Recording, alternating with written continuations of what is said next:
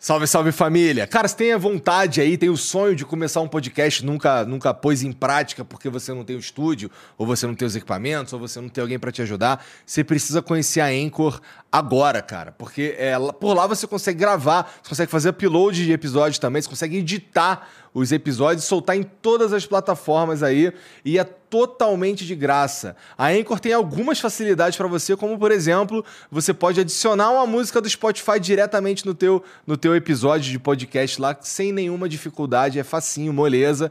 É, além de ser o único lugar que você consegue é, publicar podcasts em vídeo no, no Spotify. Então a, a Anchor, é pela Anchor que você publica é, episódios de vídeo de podcast no Spotify, tá bom? Então entra agora aí em anchor.fm ou baixa o aplicativo, se escreve Anchor, tá bom? Então anchor.fm, entra lá, baixa ou baixa o aplicativo ou e baixa o aplicativo e começa agora. Salve, salve família! Cara, vim falar para vocês hoje aqui da Blaze, que é um site de jogos é, que você aposta dinheiro de verdade e tem a chance de lucrar, tá bom? Claro que você pode perder também, mas você, se você tiver sorte, você consegue lucrar e se dar bem. Importante. É para jogar com muita responsabilidade. Você precisa ser maior de 18 anos. E eu recomendo que você gaste o dinheiro que você já ia gastar com entretenimento mesmo. Tá? Sei lá, um cinema, um jogo, uma parada que não rolou. É o dinheiro que você deveria usar na Blaze se você for brincar lá, tá bom? É, eu, hoje eu vou jogar aqui o, o, Double, que é um jogo meio de. É um jogo de roleta, na verdade. E, cara, se você criar sua conta aí no, no site da Blaze agora, demora uns 10 segundinhos e tal. É, você ainda pode contar com um bônus de boas-vindas até o limite de 5 mil reais. Eu acho que vai cair no preto, vamos ver.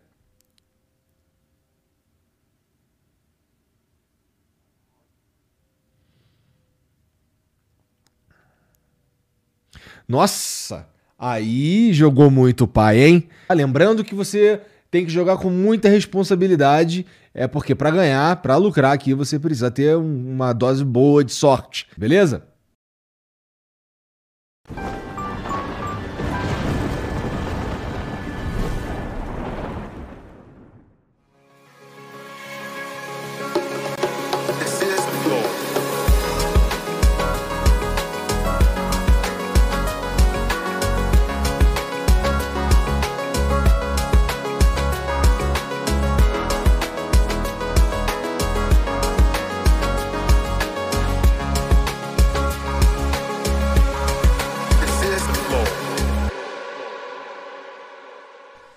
Salve, salve família, bem-vindos a mais um Flow. Eu sou o Igor.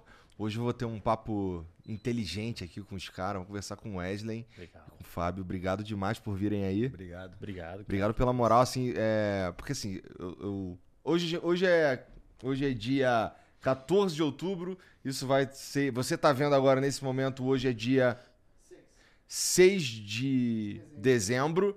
E se tudo der certo, o Brasil ganhou ontem, né? Como assim, calma? Não é se tudo der certo, é só o básico. É, não. O previsto é que o Brasil ganhou ontem. então o que a gente tá fazendo aqui é meio uma cápsula do tempo. Vamos. Isso. A, as percepções do passado. Olha Exato. isso, que loucura. Exato. Caralho. Exato. Né? É a, a, a, maravilha da internet, permitir a gente conversar agora e, e as pessoas e deixar para as pessoas depois. É. Mas é só deixar registrado a nossa certeza aí do Brasil ganhando ontem, tá bom? Antes da gente continuar aqui, deixa eu falar do dos patrocinadores de hoje.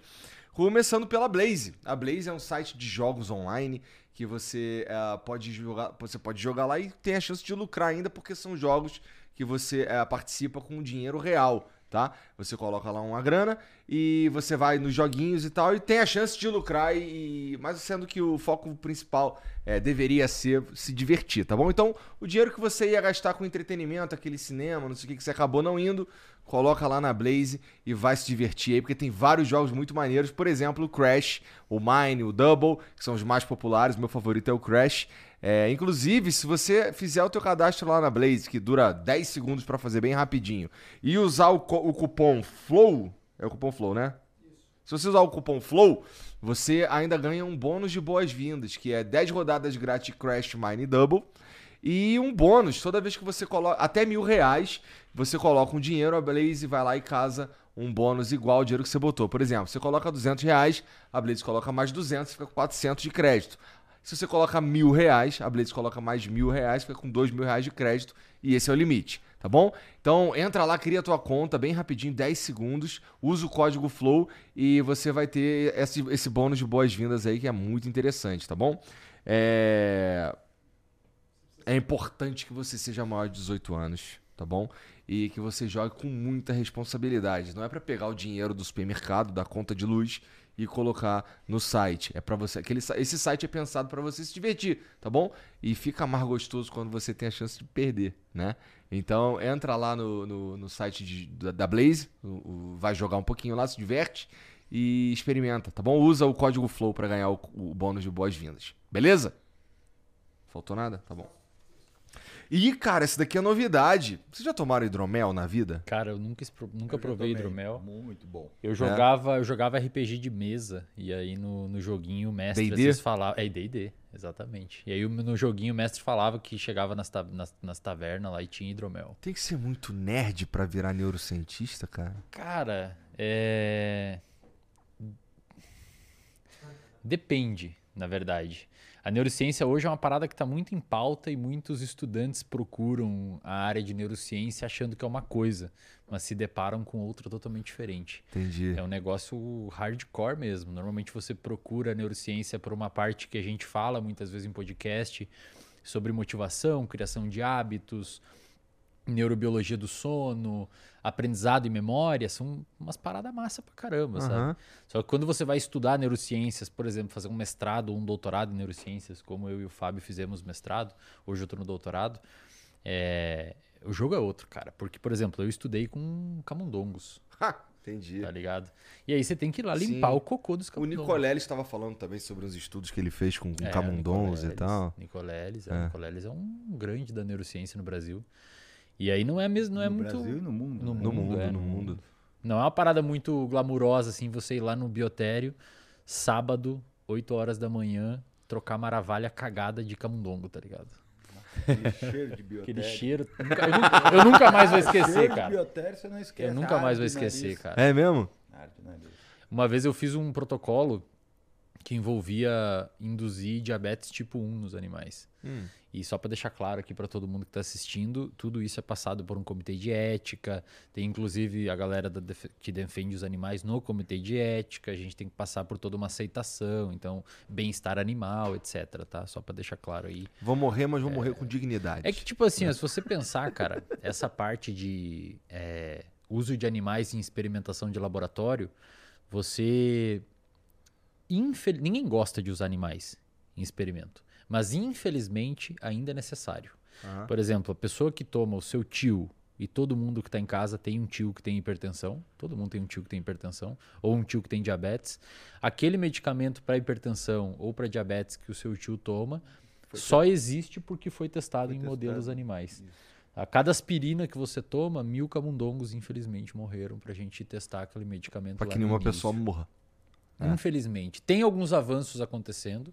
Hoje a gente já tem programas de computador que conseguem tentar mimetizar um organismo animal. Simulam. Simulam. Tem alguns é, pedaços de cérebro que a gente constrói para simular também, para testar. É. Porra, que interessante. É.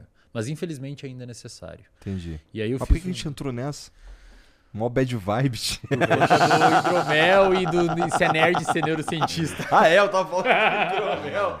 Cara... Então, é o seguinte, ó, vocês vão ter a chance de experimentar o hidromel aqui, que na minha Porra, opinião. Legal pra caramba, cara. E ó, falando sério, é, na minha opinião. Legal, Pô, hein? Que legal.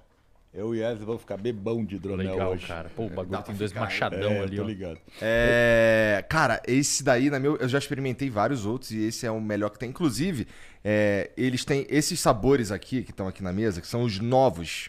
É, mas deixa eu falar um pouco desses aí que, que já existem. São quatro sabores que já existem que é o Frutas Vermelhas, o, o Double Oak, que é um pouco mais seco, é, o Oak... Aged. Oak Aged, que é o é maturado com lascas de carvalho. Porra. sabe quanto custa uma lasca de carvalho? É. Não, tô perguntando se tu sabe. Não sei. É caro. É caro, cara. cara. Pô, mas isso aqui parece ser caro pra caraca, isso aqui, cara.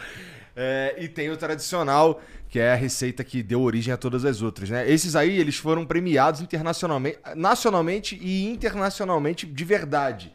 Aquelas medalhas ali, que estão ali, ó, são, é, são duas medalhas de ouro, duas medalhas de prata, os quatro sabores foram premiados. E eles estão lançando agora aí mais dois sabores de uma linha fresh para você tomar bem gelado, que é um de abacaxi e o de limão, que já estão disponíveis para você comprar lá no philipmid.com.br. Então, agora, em vez de você comprar quatro sabores, você vai comprar seis sabores. Você vai entrar lá no site, pegar um de cada, colocar no teu carrinho e usar o cupom FLOW10 para ganhar 10% de desconto ainda por cima na tua, na tua compra aí. É... Experimenta isso daqui, porque eu já experimentei, inclusive o Felipe, quando ele vai fazer esses, esses sabores diferentes, ele traz aí pra gente experimentar. Isso é gostoso demais. Legal. Gostoso. Eu gosto de todos, o meu favorito é o Double Oak, que é um pouco mais seco. Porque assim, tem uma galera que pensa que, por exemplo, ah, isso aqui é um, xarope de mel, e a galera vem tacar vodka, Aham, tacar aham, cachaça, qualquer aham. coisa. Mas na verdade, é- a grosso modo, ele é um vinho de mel. É, passa pelo processo de fermentação e tudo mais. É, E, cara, é ficar uma delícia aqui. Aquele cara. ali que você gosta, você bebe gelado? É, ambiente? esses aí é pra beber um pouco. Não ambiente. geladão, assim, um pouco fresco. Porta de geladeira, assim. É, é. Esses aí vocês que- vocês vão tomar fresco.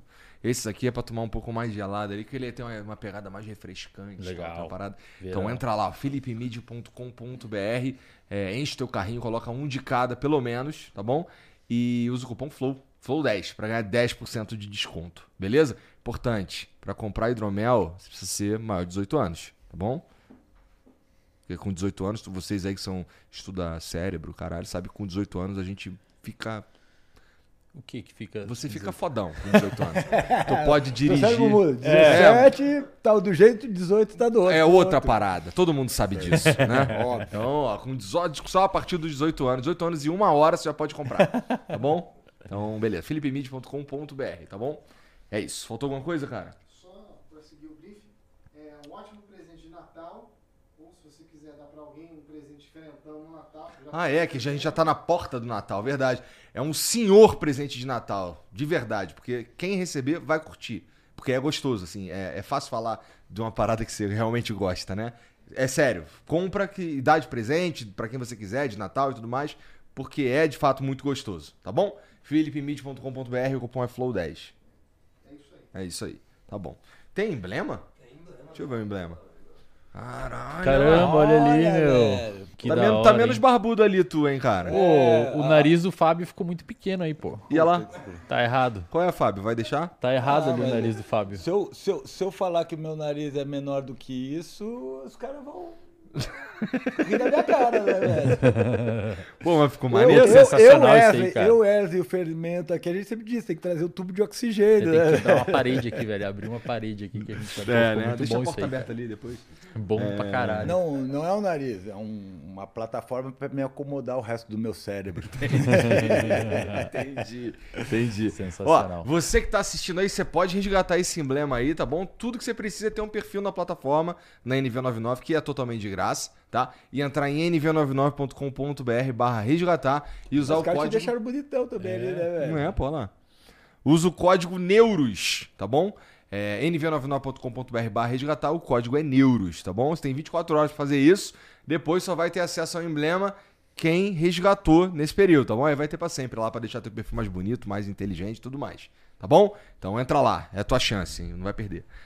Caras, é, bom, é, antes, quando a gente tava, na verdade, quando eu recebi o presente do nosso amigo, é, do, do, do, do programa Sem Groselha, Isso. é, ele me falou, tem atrás ali da camisa ali um- uma frase que vocês comentaram que não seria adequada, que usa a palavra mente, Isso. não é?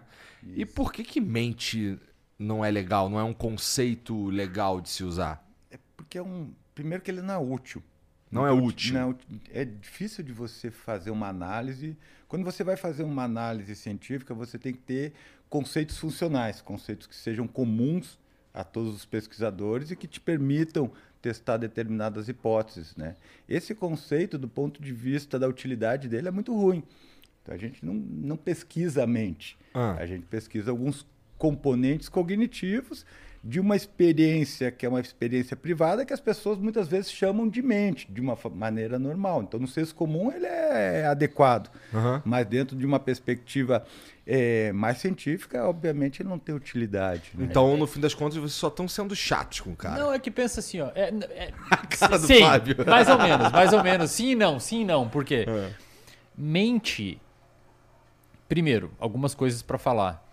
Dentro dos estudos da psicologia, existem vários, várias escolas. Tem Uhum. escolas que aceitam mais a ideia de mente e tem escolas, daí tem um pequeno degradê e tem escolas que rejeitam mais a ideia de mente. E aí, ao longo dessas escolas e, e ao longo de toda a ciência que tá ali meio que olhando pro cérebro, esse, essa ideia de mente, ela se transforma? ela se transforma. e O problema da mente, assim, pode usar a mente, pode falar a mente. A ideia é que a gente fala, brinca, né? Essa parada de mente ser um conceito ruim e pouco útil, é porque você não consegue mensurar.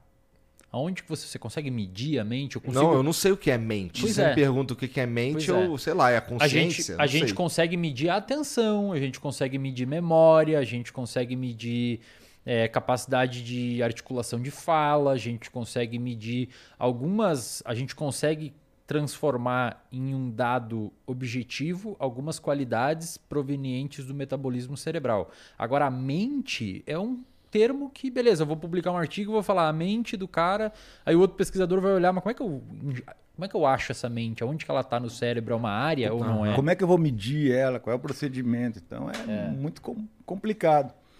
E, e tem uma escola, né, já que ele falou das escolas, ou uma abordagem assim, que ela, de certa forma, trata essa questão dizendo que a gente tem que olhar para o organismo, o que, que acontece antes, como que ele se comporta e quais são as consequências. Que isso, de certa forma, vai ser mais elucidativo do que você ficar trabalhando com essa ideia de mente. Porque você diz assim, ah, por que, que eu falei isso? Ah, porque me deu na mente. Você não sabe o que, que aconteceu, qual foi a cadeia de eventos que levou a isso. Aham. E, e na, na psicologia e também na ciência, você quer descobrir uma cadeia de eventos que te, de alguma forma, mostre o que está controlando aquele fenômeno. Tá. né? Então, Entendi. a ideia de mente ela é muito ruim para isso. Entendi, entendi, O que, entendi. o- o que nas neurociências chamariam de mente seria um produto do cérebro. É, imagina que, a grosso modo, o cérebro seria uma laranja física e a mente seria o suco, o que sai dele. Só que ainda assim, cara, esse suco teria diferentes formas.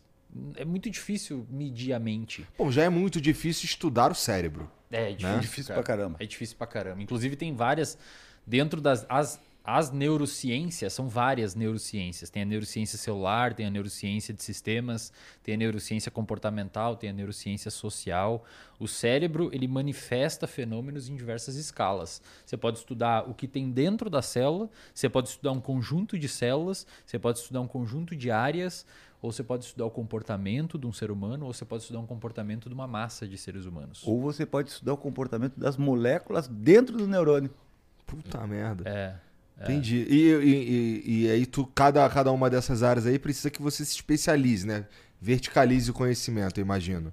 Não- ou não. Ou Sim, dá pra você- estudar a porra toda em, Eu, por exemplo, com excelência. Eu sou mestre em neurociências de compor... eu, eu sou mestre em neurobiologia do comportamento. Tem dentro das neurociências onde eu me formei pessoas especializadas em neuroquímica. Tem outras especializadas em neurociência social. A ideia é que cada um vá se especializando num desses níveis. E aí produz um corpo de conhecimento, olha um pouco para outros níveis e vai popularizando isso. Mas uma coisa importantíssima, assim, Igor, é que é, a história da psicologia, por muito tempo, ela não teve o apoio das neurociências porque as neurociências não existia. Só para deixar claro para o pessoal que está assistindo, que é uma população que muitas vezes não entende muito o que é psicologia, acho que vale a pena elucidar isso aqui.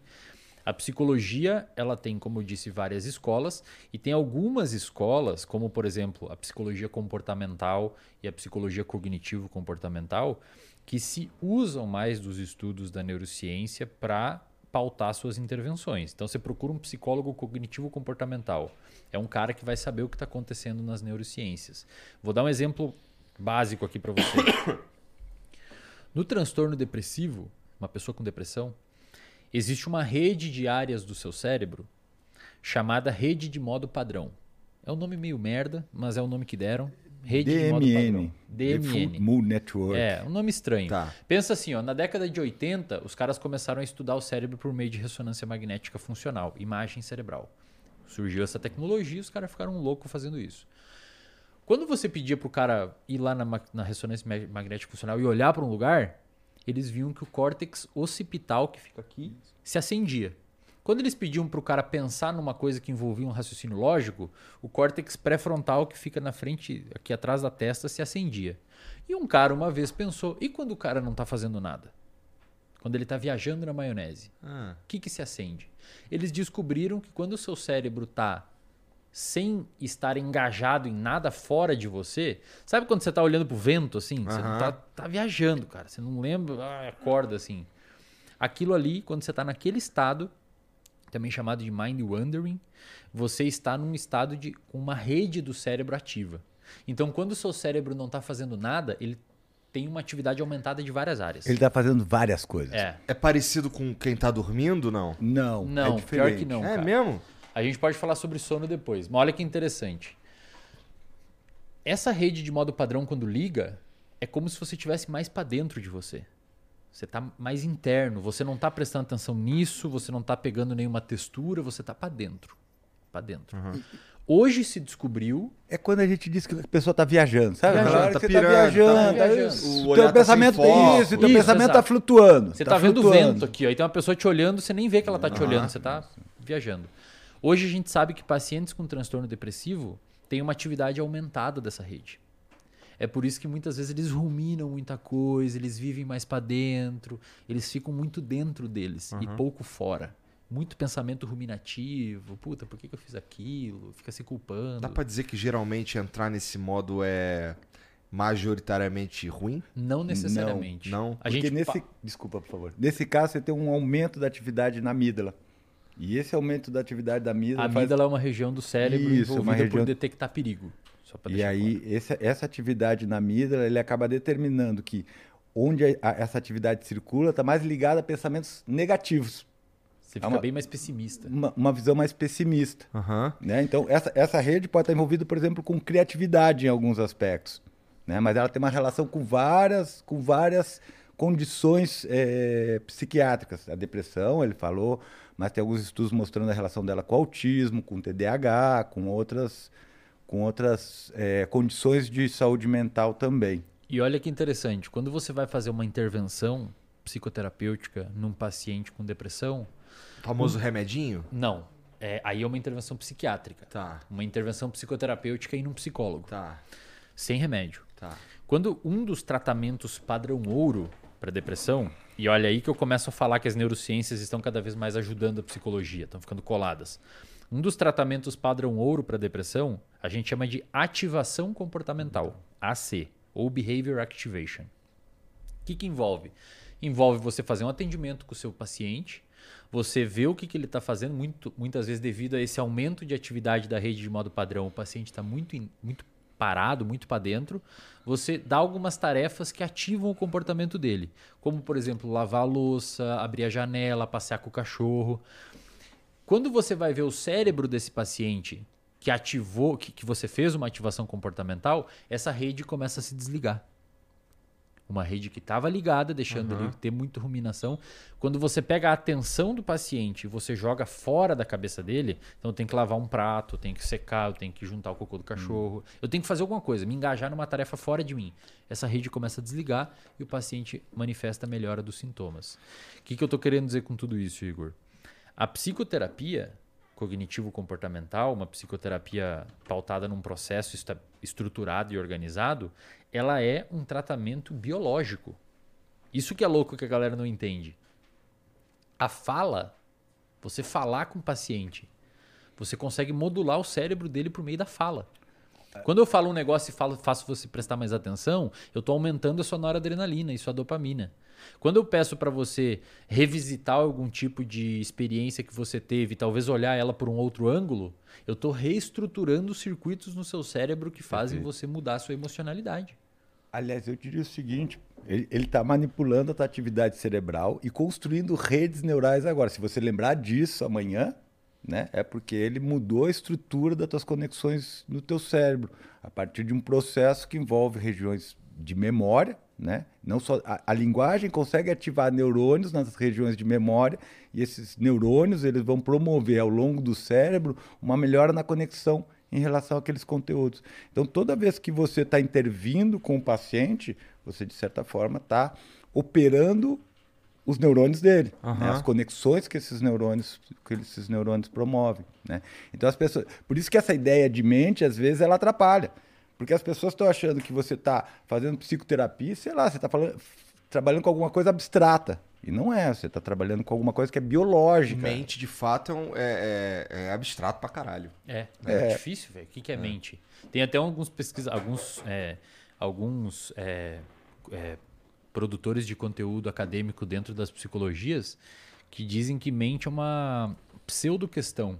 É mais ou menos você, até o Baum fala isso. Ele diz assim, é tipo você falar, perguntar quantos anjos cabem na cabeça de um alfinete. Você não tem como saber, velho. Você não consegue medir quanto, qual que é o tamanho de um anjo. Pra ver se ele entra ou não na cabeça de um alfinete. A mente é isso. É um, ninguém. é- mente é tipo Papai Noel. A gente fala que tá aí, mas pra, pra questões práticas é pouco útil. Então, quando, quando você trabalha um processo psicoterapêutico de intervenção psicológica com um paciente, você vai num psicólogo, um- uma terapia estruturada, organizada, é, o, o- o profissional da psicologia ele está fazendo uma intervenção biológica em você, cara. Existem duas grandes regiões do cérebro importantes aqui, para você entender.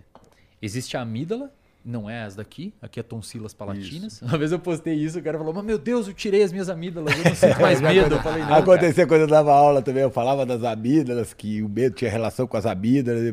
Professor, mas eu tirei as amígdalas. Eu disse, não, você tirou as tonsilas. as É, amígdalas. exato. Você tem que fazer uma neurocirurgia para tirar.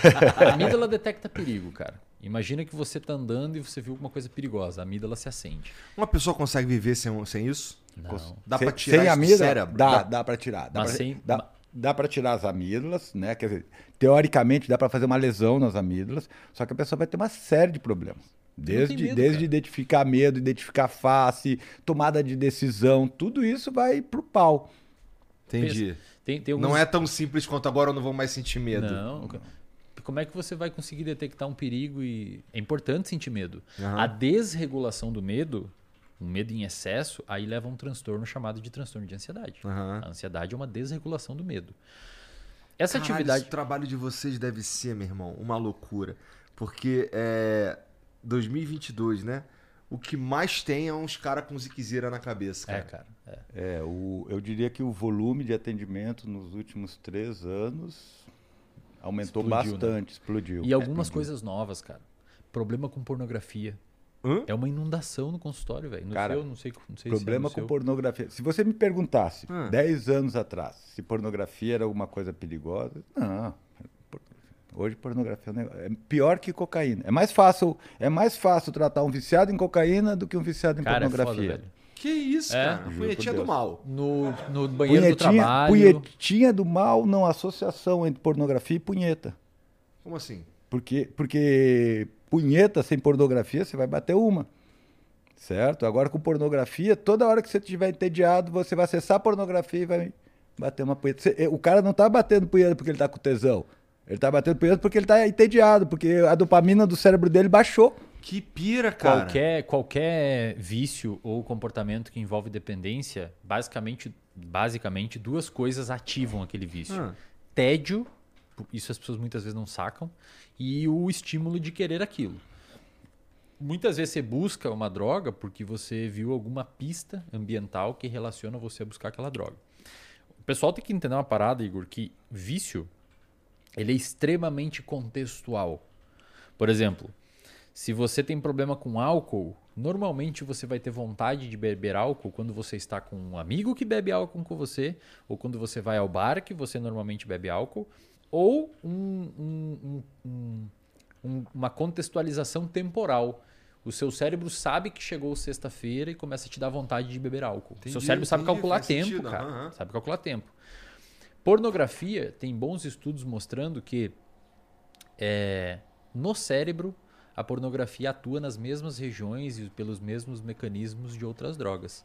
Então você vê uma pista, sei lá, uma mina com uns peitão no TikTok dançando. Aquilo ali liga umas Instagram. regiões no seu cérebro, no No Instagram. Instagram. E uma Aquilo gostosa liga- no Instagram. Liga uma região no seu cérebro que a gente chama de área tegmentar ventral, não precisamos saber esses nomes. A TV. A TV, essa área joga neurônios, que são células do seu cérebro, tem ramificações de neurônios até uma região chamada núcleo acumbente, numa regiãozinha chamada estriado ventral. Fica no prosencéfalo basal. E lá. Vai É, vocês não precisam saber desses nomes aí, cara. fuder, Mas é importante falar, meu. A galera que tá. que estuda isso daí, que depois gosta de pesquisar. Esses neurônios vomitam ali um neurotransmissor chamado dopamina, isso você já ouviu falar, Esse já. e te dá motivação em acessar a pornografia e fazer aquilo. Motivação e prazer. Só que o que, que acontece, cara? Não é só, o cara não tá sentindo tesão de verdade. Não, cara. Ele acha que tá, mas não tá. Não, ele nem sabe que tá sentindo tesão. Ele tá ali é, de bobeira, daí começa a bater o tédio, ele tá com o celular e vai acessar o celular. Porque ele não, tá, ele não tá querendo dar uma gozada, ele tá querendo dar uma liberada de dopamina no núcleo Caralho, accumbens. cara. Entendi. Só que qual que é o doideira. problema, meu? Hum. Esse núcleo acumbente, ele fica ao lado de uma região chamada de estriado dorsal. E a região do estriado dorsal é a região do nosso cérebro onde estão os vícios. Então você começa a liberar muita substância aqui por um mecanismo chamado de neuroplasticidade, ou seja, mudança conformacional do seu cérebro, aquela circuitaria envolvida pela punheta migra pro Desculpa. É legal que o cara tá falando um monte de termo técnico. O cara vai do vai tela, no- O estriado Nossa, dorsal. estriado dorsal. Olha, a, a punheta vai lá pro núcleo caudado. Do... Cara, e essa circuitaria começa a migrar, cara. E aí você começa a formar um processo de dependência. O seu comportamento começa a precisar daquilo ali. E aí forma um vício. Que pira. E, e aí tem uma coisa interessante nisso, né, cara? Porque daí, por exemplo, tá, mas por que, que você não consegue parar a pornografia? Porque, pô, então eu não quero fazer pornografia. Uhum. Porque a partir do momento que ela começa a dorsalizar, que nem ele está falando, né, ela, vai, ela vai criando uma rede, porque ele falou, é, é a rede do vício, não, é a rede do hábito. É o mesmo Você- lugar. Você é cheio de hábito. Ali, a ge- na, na neuropsicologia, a gente diz que ali é a formação de esquemas, onde você forma aqueles comportamentos habituais que você não precisa prestar tanta atenção. Aham. Que você faça, tipo, dirigir carro. Cara, isso é que- muito estranho. Outro dia, cara. é, desculpa te interromper, Não, mas é que assim, sobre isso é muito. Outro dia eu tava aqui, e aí eu entrei no carro, e aí depois eu tava em casa. Isso, É. isso, porque você não Eu precisa. assim, caralho. Você não precisa dar atenção para fazer Eu fico isso. com medo, assim, às vezes eu fico assim, caralho, eu parei no sinal. Eu não lembro mais, tá ligado? É, automatizou. automaticaço. E Totalmente isso que aconteceu no seu cérebro acontece no mesmo lugar que os vícios. Isso. Ou seja, no cérebro, cara, presta atenção no que eu vou te falar agora, velho. No cérebro, um vício é um hábito. É a mesma coisa. Um super hábito, um hiper hábito. é um hiperhábito. Você faz aquilo automático e não consegue controlar. É louco isso, né? Caraca. E, e o ambiente aciona. Muito legal. Hã? E o ambiente aciona. Mas eu te falar que essa, essa rede dorsal, ela começa a, a- a operar automaticamente. Né? Então, por exemplo, o que, que acontece? Você está dirigindo o teu carro, você está no automático, mas se acontece alguma coisa, você sai do automático e aquelas informações voltam para tua consciência. Aham. Então você começa a prestar atenção naquilo. E deve. Certo. Eu imagino que há um. Existem técnicas. Porque assim, isso é, é, é bom? Cara, é bom, porque imagina o seguinte: o nosso cérebro ele gasta muita energia. É o segundo sistema que mais gasta energia, só pede para o sistema digestivo. A gente gasta é, 20% dos metabólitos e 15% do E oxigênio. tem 2% do tamanho do corpo. O negócio tem 1,8 kg, 1,6 kg. Tá. Certo? É cara? Então caro. é muito, muito, caro. caro. A- essa região, que é o córtex pré-frontal, ela é muito mais cara ainda. Tá. É que é a região que a é- gente tá pensando. Isso, porque ela é, é- ela é neocortical, ela tem muitas camadas de neurônios Tá. ali, certo? Então, é- é- é- exige muito energia. Então, se você automatizar as coisas, você pode usar menos o córtex pré-frontal. Então, Tá. imagina, lembra quando você começou a aprender a dirigir? Aham. Você tinha que Foco prestar total. Tal. Foco total, Isso. foco total. Agora você já Eu não, dirige. co- eu, não, eu não conseguia mudar a música. Agora, isso, Foco agora total. você já dirige trocando a música, falando no celular, É. com o pé na direção. É. É. Tá. é, é mas- importante pra gente conseguir. Pensa assim, ó, essa região que, que forma os hábitos e os vícios, ela é mais lá pro meio, é mais ou menos como se fosse entre as suas duas orelhas, bem no meio das suas duas orelhas, no meio do cérebro, Tá. essa região dos vícios e dos hábitos. Quando você vai adquirindo uma habilidade, o seu córtex pré-frontal precisa jogar o seu foco atencional para aquilo, mas com o tempo você vai automatizando para liberar o seu córtex pré-frontal para fazer outras coisas, tá? Você Senão vai você ia- imagina se você tivesse que pensar toda vez, mesmo jeito sempre para dirigir, cara. Canseira que que não é se dirigir. É. Você vai migrando isso para essa região que ele falou, que a gente chama de núcleos basais. São três núcleos principais: potame, caudado e globo pálido. Né? E abaixo tem esses núcleos que ele falou, daí tem os outros núcleozinhos. E no meio disso tudo, a punheta. A punheta, a punheta vai entrar ali exatamente nessa região. Mas o que, que acontece, velho? Geralmente a gente tem um circuito que envolve o córtex pré-frontal, órbito frontal, que é uma parte dele, que, de certa forma, ela avalia o contexto, o gasto energético e quanto que eu vou ganhar por aquilo. Certo? E ela depende de dopamina também. Essa área, especialmente, ela tem uma habilidade muito bacana. Ah. Ela freia o nosso comportamento. É um núcleo que está ligado a inibir os nossos comportamentos. A gente chama de comportamento inibitório. Né? Então ela analisa uma coisa, ela vê que não vai dar muito certo, se o custo é muito alto, ela puxa o freio daquilo. Essa hiperexcitação nos, no- no- nos gânglios basais, Ah. ela vai diminuindo a atividade inibitória do córtex pré-frontal. É tipo então um o cara, de o guerra cara, que começa a ficar mais Isso. forte aqui, ó. o cara sabe que, não, que tá ruim, não quer bater punheta, mas não consegue. Não consegue parar. Pensa assim, ó, Igor, Tá, vamos um entendi. pouquinho mais Igor, longe. Igor, é- é- você tá rindo, isso é. Cara, isso Cara, é isso triste. é foda, velho. É, sério, triste, velho. Ô, meu, é, sério, triste, cara. é o cara sério. não consegue trabalhar, irmão. Que isso, É cara? sério, velho. Eu tô falando sério, cara. É uma epi...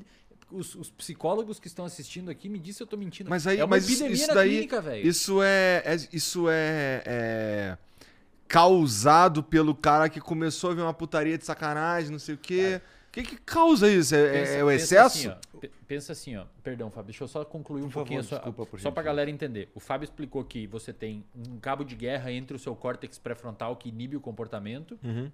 E as regiões mais lá do meio do cérebro que fazem você querer aquele comportamento recompensador, Uhum. ok? É, mesma coisa que acontece com substância, etc. Tá. Nessa regiãozinha aqui que aumenta a busca por comportamento recompensador, existe alguns receptores e neurotransmissores que são substâncias químicas que fazem isso acontecer. Tá. O principal deles, tem outros, acetilcolina, noradrenalina, é, até mesmo endocannabinoides, mas o principal dele é a dopamina, Tá. neurotransmissor que atua ali. A dopamina ela tem vários receptores, como se ela fosse uma chave que entra em fechaduras. Tem uns quatro tipos de fechadura. Uma em específico que está nessa região é o que a gente chama de receptor de dopamina D2. Conforme a dopamina vai ligando nessa região, Hum. os receptores, com o tempo, isso foi um estudo publicado na PNAS, de uma autora chamada Nora Volko. Ela não viu com pornografia, ela viu com usuários de metanfetamina.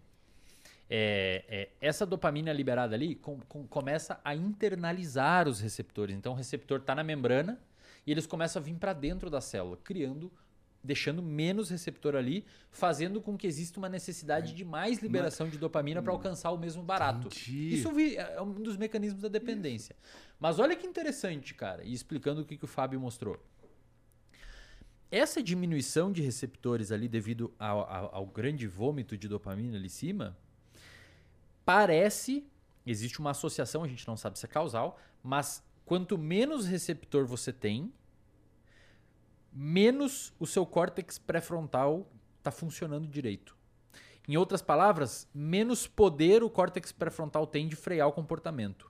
E isso cria um ciclo vicioso, porque você tem mais menos receptor, você precisa de mais substância que diminui o receptor, E eu não tenho menos, diminui- cada vez menos freio. cada vez menos freio. E aí o cara não só precisa mais de droga, como ele tem menos poder de frear o uso. Caraca, então, basicamente, se eu tô entendendo, é, existe, existem pessoas que são tão dependentes de pornografia quanto existem pessoas que são dependentes de maconha, por exemplo, drogas. Qualquer maconha, cocaína, exatamente. Dá pra considerar a pornografia uma droga do ponto de vista que vocês estão. Dá pra considerar o uso de cocaína um hábito. Tá, Isso. tá. É que pensa assim, Igor. Vício, não vício, vício, não vício. Grandes discu- discussões, por exemplo, açúcar vicia, comida vicia, não sei o que vicia, isso vicia. Dentro das, do estudo de circuito, não existe esses nomes para nós, vício ou não. A Aham. gente olha se aquele comportamento está tá sendo disfuncional ou não. Existem critérios para caracterizar vício, Aham. se tem tolerância, se a pessoa prefere aquilo em, em função de outras coisas, se precisa aumentar o consumo para alcançar o mesmo barato. Existem alguns critérios. É, é uma, ninguém sabe, a comunidade científica não chegou em alguns acordos, por exemplo, se açúcar vicia ou não. Aham. Mas o que a gente sabe no uso da pornografia é que os sistemas que estão envolvidos são os mesmos envolvidos com o uso de cocaína e, e a pessoa tem prejuízo funcional grave, cara. Puta, essa é do cara não conseguir trabalhar. Cara, eu já doideira. peguei pessoas Não que cons- batem 10 punhetas por dia, velho. Não consegue trabalhar, não consegue tem se mais de 12 relacionar. E tem mais de 12 anos. Tem 40. Que É, loucura. cara, E Cara- daí o cara não consegue trabalhar, não consegue se. O relacionar. casamento vai pro saco. O, a, auto- a autoestima dele vai lá embaixo. O cara entra em depressão, o cara fica mal, que nem, o- que nem o uso de outra droga. Aham. Que Seu loucura. humor começa a ser afetado. É, isso deve ter sido potencializado nos últimos tempos, que o acesso ficou absurdo de fácil, né? Perfeito. Que loucura. Antes era a revistinha da Avon. Era, que, era aquilo que eu te falei antes. Você ia da casa do teu primo pegar as revistas que ele tinha debaixo quando você era moleque, né? Tinha, Aquela tinha foto, aquela foto carregava devagar, assim, era quatro horas até carregar a Não, foto na eu, sou, internet. eu, sou, eu sou da época da- das revistas mesmo, é, que Uma revista que do ficava colchão, toda assim, grudada. É, é, cara, e assim, é, é- é uma, é uma parada, meu. Daí você que- tinha uma revista que durava dois, três anos, né? É. Ah, essa mina que eu conheço. Ah, era revista dois, três anos. Você tinha até que você gostava mais, né? Agora não, cara. Você abre o celular, você tem. E olha que louco, É. cara. Olha que louco. Quando você vai fazer um estudo sobre quais áreas envolvidas, por exemplo, na neurobiologia da depressão, da ansiedade, do toque, de transtornos psiquiátricos comuns que a gente atende na clínica, a gente normalmente vê, claro que existe é uma complexidade muito maior, mas resumindo em duas, para ser bem pedagógico, resumindo em duas grandes áreas do cérebro, a gente teria as áreas que a gente chama de emocionalmente quentes, Ah, que seria a amígdala, córtex cingulado anterior, hipocampo, que são áreas mais da meiuca do cérebro. E existem as áreas que a gente chama de áreas emocionalmente frias, que seria o córtex pré-frontal, uma área muito envolvida com racionalidade, planejamento de futuro, análise e atribuição de critérios a comportamento, freio comportamental. E quando a gente vai ver um paciente psiquiátrico, normalmente as áreas emocionalmente quentes estão mais ativas. E tem algumas pesquisadoras que tentaram ver o que que a psicoterapia faz no cérebro. Ah. E essas pesquisadoras mostraram que quando você entra com uma intervenção psicoterapêutica com o paciente, com uma terapia cognitivo-comportamental, esses pacientes aumentam a atividade das áreas emocionalmente frias e tendem a diminuir as áreas emocionalmente quentes. Porque o córtex pré-frontal e essas regiões lá do meio é como se eles fossem ligados por cabos. Circuitos. Circuitos. Grandes, É um circuito. grandes fios assim de luz ligando um ao outro. E aquilo ali fica conversando. Então, quando o paciente ele está muito emocionalmente ativado, ele está com aquelas áreas do meio do cérebro contro- controlando. Então, áreas que querem recompensa rápida, não conseguem atrasar uma recompensa. Tem muita. Por exemplo, o álcool. O álcool é uma substância que desliga o córtex pré-frontal. Então a pessoa chora, grita, tem comportamentos que depois se arrepende aham. porque existe uma, uma modulação dessa região. Então, quando, quando a gente estuda pacientes com transtornos psiquiátricos dentro da- das áreas de neurociência, normalmente os grandes dois alvos assim dos pesquisadores é córtex pré-frontal e E amígdala. E existem, existem ah, por exemplo, privação de sono é algo que altera essa relação entre essas Total. áreas aí? Muito, cara. Você É? desliga o pré-frontal. tá Privação privado de sono é a pior coisa que você pode fazer para tua saúde mental. Aliás, é, a primeira coisa que você faz com o paciente é ajudar ele a regular o sono. O cara não tá dormindo, não tem como ele ficar bem. É. Não tem, não existe. Não O- tem, cara. Eu, eu sempre falo isso assim. Para e pensa. Baleia. Baleia é um mamífero, não é? Aham. E ela dorme. Ela respira ar, mas ela dorme na água. Você imagina, você desenvolver um mecanismo para você dormir dentro da água respirando ar, é porque dormir é muito importante. Pensa que você Certo. vai passar 30 anos, se você viver 90, 30 você vai passar dormindo, cara. Parece uma perda de tempo. É, mas Não, velho. é, porque o teu cérebro não, o teu cérebro não dorme. Você dorme comportamentalmente, mas teu cérebro está ali ativo, trabalhando o tempo todo. O cérebro está fazendo ajuste metabólico ali dentro, está organizando tuas memórias durante o processo eh, de sono. Você tem várias fases e vários processos metabólicos ocorrendo ali. Aham. O sono é importantíssimo. É- é aquela ideia de sono atrasado é uma ideia que ainda existe? Por exemplo, ó, dormir. Pô, essa noite que eu dormi três horinhas, vou dormir um montão amanhã. Cara, você consegue, de certa forma. é, Pensa assim, ó. A falta de sono vamos voltar um pouquinho. Um ser humano, adulto, jovem, porque muda um pouco de criança, adolescente e idoso. Mas um adulto dos 20, 18 aos seus 50 precisa de 7 a 9 horas de sono. Menos que 7 está errada, mais que 9 tem alguma coisa errada. Tá. 7 a 9. Tem algumas pessoas, Nossa, eu facilmente consigo dormir mais de nove. mas aí você deve ficar privado durante o dia, né? Fico. É, então, por quê? Porque a falta de sono é cumulativa. Isso que é legal. E então, era isso que eu queria saber Pensa de assim, verdade. se você precisa de 7 horas de sono e você de segunda para terça dorme 6, você tá devendo uma. De terça para quarta dorme 6, você tá devendo duas. Você passa a semana toda dormindo uma hora menos, chega final de semana, tem estudos que mostram que você tá com tanto déficit cognitivo e de raciocínio quanto alguém que virou a noite. Porque você tá quase devendo uma noite inteira de sono. Aí chega final de semana, você dorme pra caceta. Pra tentar Entendi. recompor A- aquilo. Agora você imagina é, a quantidade de pessoas que dormem 5, 6 horas e acho que não tem problema nenhum, tá tudo bem. As pessoas com certeza vão ter uma série de condições que podem gerar quadros de saúde mental. Desde dificuldades atencionais, dificuldades cognitivas, é, alteração de humor, aumento de ansiedade. Porra. Por exemplo, meu, se você pega. E imagina um cara que tá fazendo isso há muitos anos. Não, é foda, velho. Você arrebenta. Bota no Google aí, pessoal, todos os transtornos psiquiátricos que existem. Privação de sono aumenta a chance de tudo aquilo ali. Todos. Parelho, velho. Parelho. Pensa assim, ó.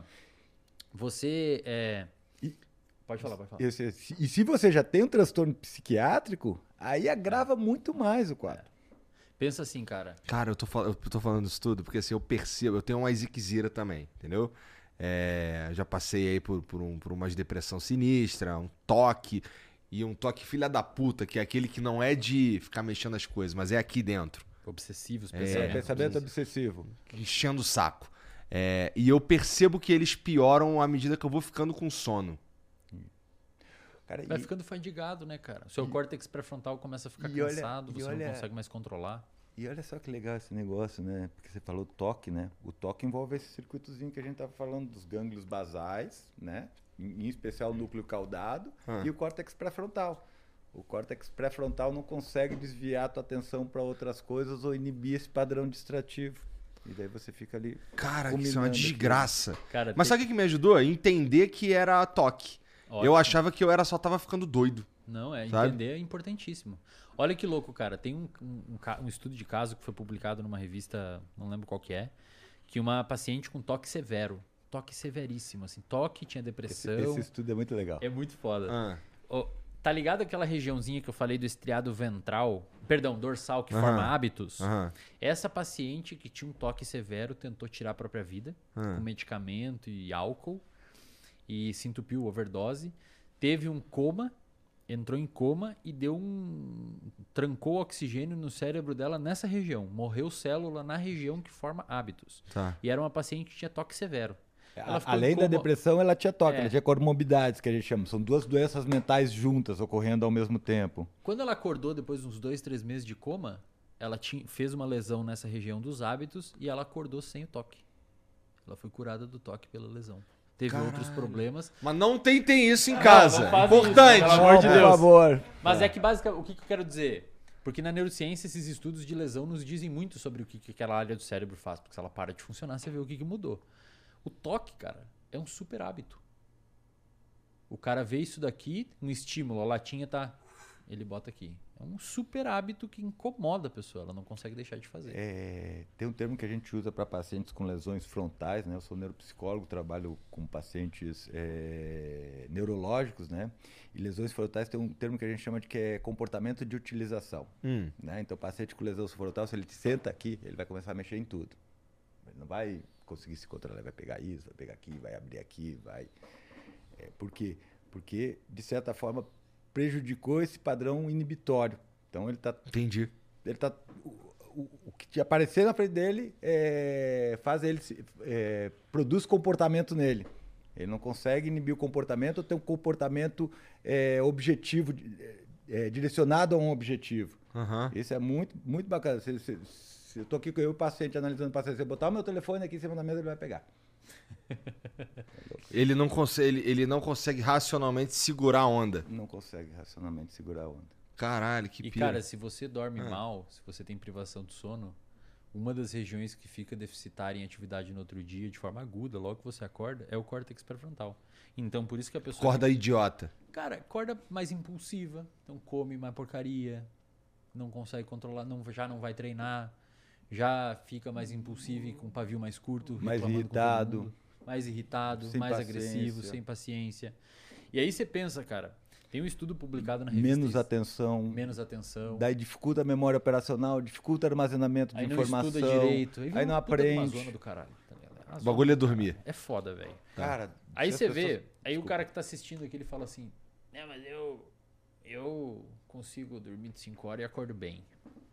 Tem um estudo publicado na revista Sleep, que é uma das melhores revistas do mundo, que o cara levou um monte de gente pro laboratório, estudantes, e deixou a galera dormir lá e foi fazendo teste nessa galera por alguns dias. Mas ele separava em grupos. Alguns dormiam 8 horas, outros 6 horas e outros cinco- quatro, quatro e um virou à noite. Isso. E ele foi testando memória, raciocínio lógico, etc. O que, que ele viu? O grupo que dormiu 8 horas foi o que saiu melhor. O que dormiu 6 horas já teve um déficit. O que dormiu 4 horas foi horrível. E o que virou à noite foi uma péssima.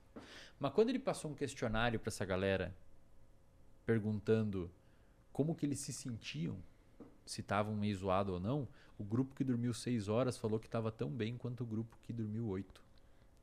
Mas nos testes, eles foram pior que o grupo que dormiu 8. Então você tem a sensação que tá tudo Você bem, acha mas não que tá. tá tudo velho. bem. Você tá com Não déficit. tá. Não tem que dormir, cara. E hoje, a sociedade dificulta nosso sono, cara. Porque, por exemplo, uma das coisas que mais ajuda, e é padrão ouro, ó, galera, isso aqui é utilidade pública, cara, porque outra pandemia dentro do- da clínica é remédio pra dormir, tá? É, Perfeito. Uma das coisas padrão ouro para tratar insônia é o que a gente chama de higiene do sono.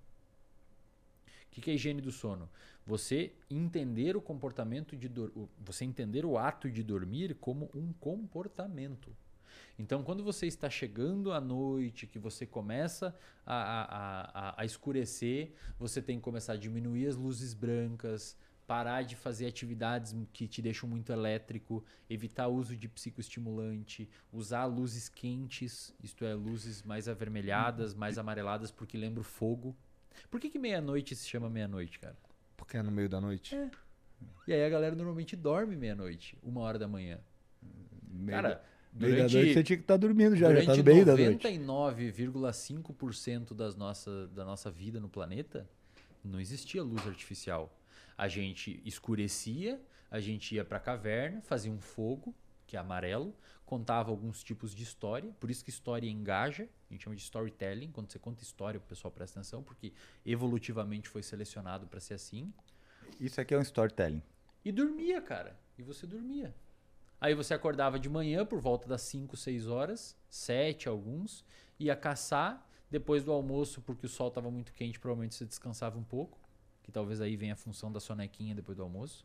E depois voltava a caçar de novo. Aí hoje, o Cleitinho, que está nos assistindo aqui, ele vai dormir 4 da manhã, 5 da manhã e acorda meio-dia. Aí não sabe porque tá triste e porque tá meio deprimido. Porque não é natural Ou a gente dormir ansioso. 4 da manhã, cara.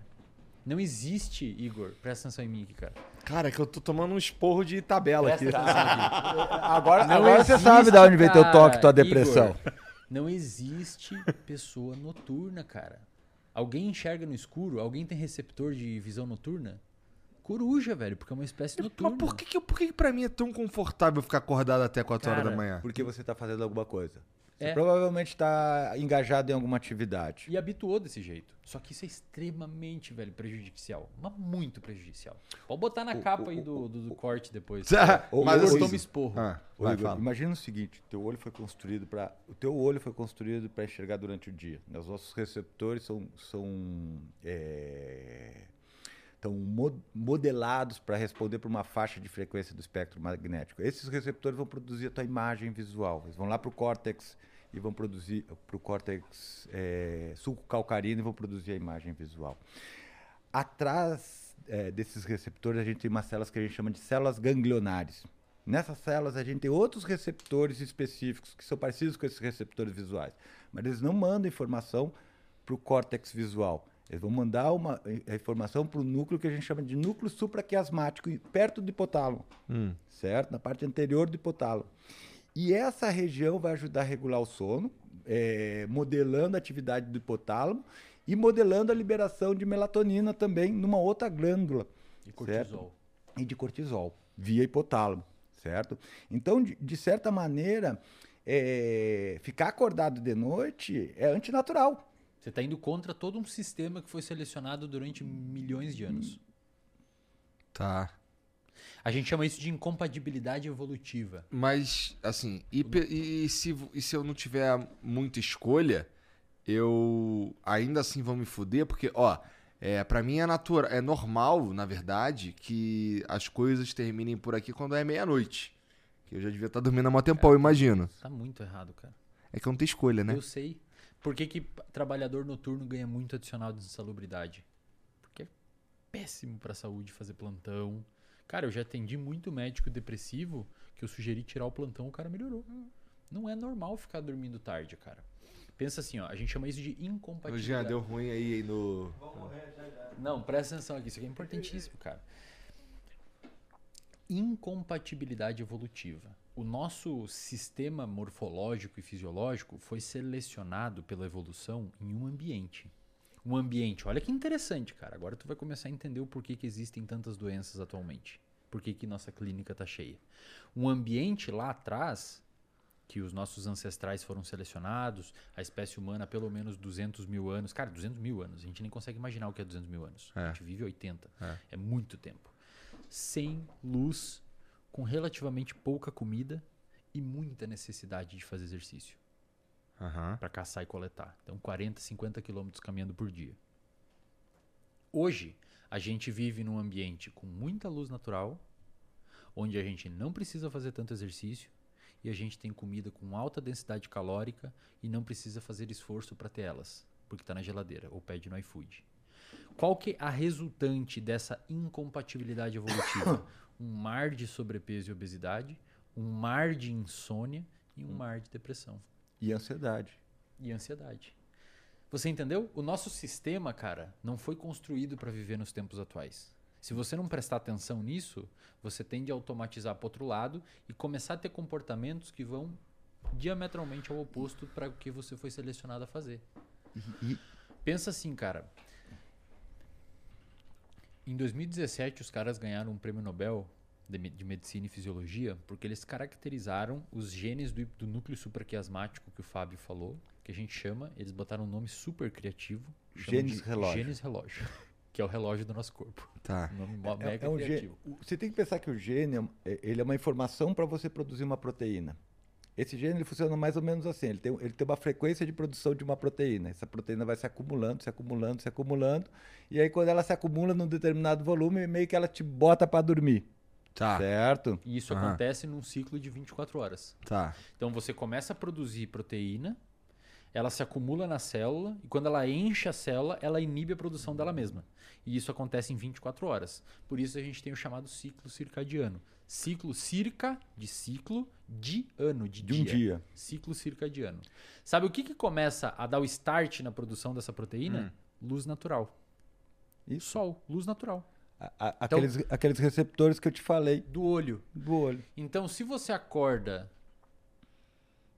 Eu sei que é muita informação, cara, mas é importante. Não, eu tô é, curtindo, vai lá, porra. Se você acorda 8 da manhã e você deixa o seu quarto tudo fechado, sem entrar luz natural, e você só abre a cortina 11, meio-dia, pro seu cérebro você acordou 11, meio-dia.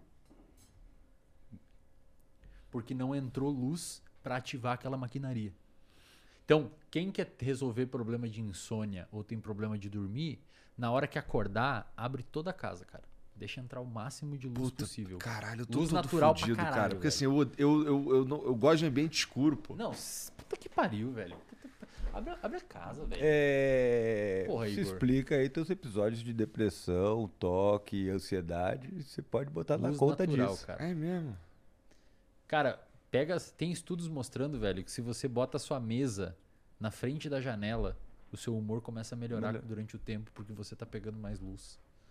A gente não foi feito para ficar numa caverna o dia inteiro, cara. Por isso que esses programadores são tudo fodidos da cabeça.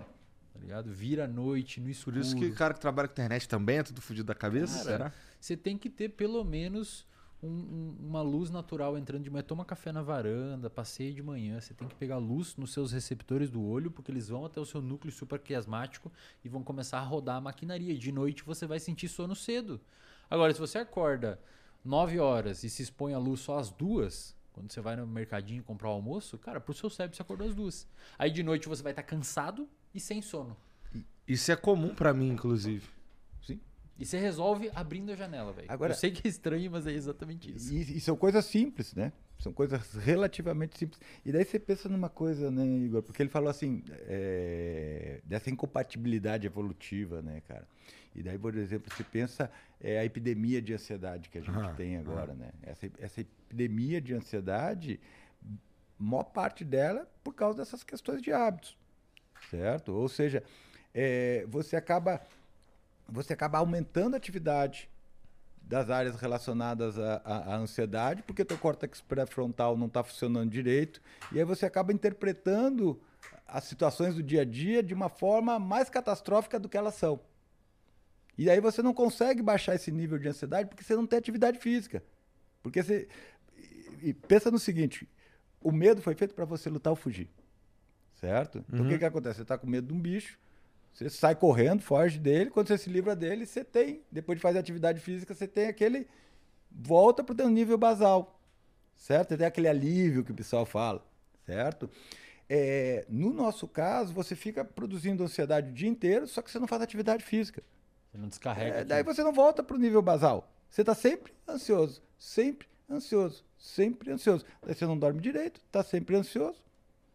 Aí você. Aí às vezes você tem comportamentos compensatórios com substâncias ou vícios comportamentais. Joguinho, joguinho. Joguinho. E, cara, aí. E sabe o que, que é o pior de tudo, velho? Nessa, nessa parada? O nosso cérebro, ele é plástico. Ele fica melhor com o tempo naquilo que você está fazendo. E isso serve para os dois lados. Se você começar a andar de skate, estudar uma nova língua, aprender física, qualquer coisa que você começar a estudar novo, o seu cérebro ele começa a se mudar via neuroplasticidade, fixar aqueles padrões de, de, de, de aprendizado e você começa a ficar melhor. Por isso que você aprende algo. Só que, cara, isso funciona pro outro lado também. Em outras palavras, uma pessoa que começa a ficar ansiosa e cada vez é mais ansiosa, o cérebro vai ficando bom em ser ansioso. É por isso que quando você trata um paciente com uma depressão ou com ansiedade, logo no início que abriu o quadro, a remissão dos sintomas É tende a mais ser mais rápido. fácil. Mais Agora, você rápido. pega uma pessoa mais velha, 20 anos muitos anos. deprimida. Cara, o cérebro é muito bom em ser deprimido. Cara, é excelente em ser ansioso. Aí fica mais difícil o manejo. Aí, muitas vezes, é necessário o medicamento. Porque o medicamento é como se você borrifasse um Neurotransmissor. neurotransmissor que deixa ele mais mole. E aí você pode reformular ele de novo Entendi. por meio da psicoterapia. Caralho, entendi. É da hora pra caralho, velho. Nossa, é muito louco. Lembra, lembra- lembra- lembra aqueles neurônios que internalizaram os receptores? Aham, aham. Né? Então o que, que você faz? Ele internalizar o receptor, chega um nível biolo- biológico que você não produz mais neurotransmissor. Então o que, que você faz? Você bota artificialmente o neurotransmissor para estimular aquela região. Entendi. Caralho, que complexo, cara. Só que E, se pô, isso, isso, isso que vocês estão dizendo assim, é. Na verdade, eu queria voltar numa outra parada que acabou ficando pra trás, que a gente foi indo, que é eu queria entender um pouco mais sobre aquele lance da rede de De modo, modo padrão. padrão. Rede de modo padrão. Essa rede de modo padrão é o, é, tem a ver com o lance da gente entrar no automático. É, não necessariamente. Porque, por exemplo, olha só. é, eu tô falando agora, eu tô falando, tô falando praticamente no automático. Certo? Por que, que eu tô falando no automático? Porque eu não preciso pensar nas palavras, em como que eu tenho que mexer a língua. É um padrão de comportamento que está no automático. Quando a gente fala de rede, é, de rede de funcionamento padrão, de DMN, você está falando de uma hora que você não está fazendo nada. Tá. Certo? Tá, é outra, outra É, história, você- outra parada. Isso, você não Tá. tá, fazendo, você tá ali viajando, né? Se eu tô aqui na, fazendo nada e, e- e toco meu telefone, imediatamente sair da rede É. de modo padrão, Aham. certo? Então, o que que acontece na rede de modo padrão é, que- é que às vezes pode, pode ser que um comportamento automatizado te induza a ela. Vou te dar um exemplo. Ah, Você está lendo. Você pegou um livro para ler. Você leu, está lendo ali. Quando chega no, na no segunda palavra, você já está viajando. Só que a leitura ela fica no automático. Você chega no final. Não, não lembra de Não porra lembra do nenhuma. que você leu. Certo? Você ficou viajando. não, não, foi, não, não prestou atenção no que você estava. Então, o, assim, o, o automatismo é uma coisa, eu chamo de formação de esquema, certo? A rede de modo padrão, é, ela existe de uma forma geral. É, ela não tem, não tem uma relação é, direta com as condições patológicas, mas ela está aumentada nessas condições patológicas. Tá. Ela existe, é uma coisa que você. Tá. Imagina, imagina um, um, um caçador-coletor, né? Caçador-coletor, uma parte do dia dele não vai ter nada para fazer, ele vai ficar ali, ó parado, sentado, economizando energia. Talvez fique riscando a areia do chão. Então, essa rede, de certa forma, é uma rede que mantém uma atividade basal do cérebro, porque o cérebro precisa estar ativo, os neurônios precisam estar ativos, certo? Para funcionarem direito. Só que ela desvincula com o ambiente externo, uhum. né? E mantém, é como se você tivesse, não sei se a, a metáfora vai ser boa, mas é como se o cérebro tivesse no ponto morto. É, tá. é mais ou menos isso. É, é mais tá, ou menos. Ele tá. não está com um objetivo que direciona o comportamento. E assim, existem, é, é, por exemplo, ó, é, quando você falou do lance do, do, fazer as coisas no automático e tal, que a gente meio que não tá. É, eu não tô ali. Eu tô meio que. tá no automático. Porque, porque assim, foi assim que eu me senti. Dirigindo daqui até em casa, quando eu, caralho, tô em casa. Uhum. Que doideira. É, eu escuto uns caras falar sobre um tal de mindfulness. Isso. Sabe que porra é essa? Sim, sim, então, é, essa, esse, esse, essa prática, não sei nem se é uma prática, se se chama assim. É uma prática. O mindfulness, ele tá. A ideia dele é, é brigar com o nosso modo automático. Isso. Exato, cara. Exatamente. Por isso que é tão eficaz para depressão e para insônia. Porque o mindfulness. Por isso que naquela hora eu tava com isso na cabeça, por isso que eu te perguntei se o automático é ruim. Legal, bom, bom demais. Mas, mas tá, é, tá, o Igor tá sacando o, a construção é, do cérebro aqui. É, mas no mindfulness você não tá no modo padrão. Não tá. Não, no não mindfulness tá. não. Não, não, sai não pra caralho. Você sai né? dele. Você é guiado, a sua atenção é guiada para alguns lugares. Só para quem não sabe o que é, mindfulness é uma meditação guiada. Então tem uma, por exemplo, que eu inclusive faço mindfulness. Hum. Eu ensino, eu tenho uma comunidade com alunos que eu ensino neurociência e comportamento. Eu tenho uma aula lá que eu ensinei a fazer mindfulness porque, cara, me ajuda demais quando eu tô um pouco ansioso e não consigo dormir. E você bota um fone de ouvido e tem uma pessoa guiando a sua atenção. Então, por exemplo, a nossa atenção, Igor, ela é negociável.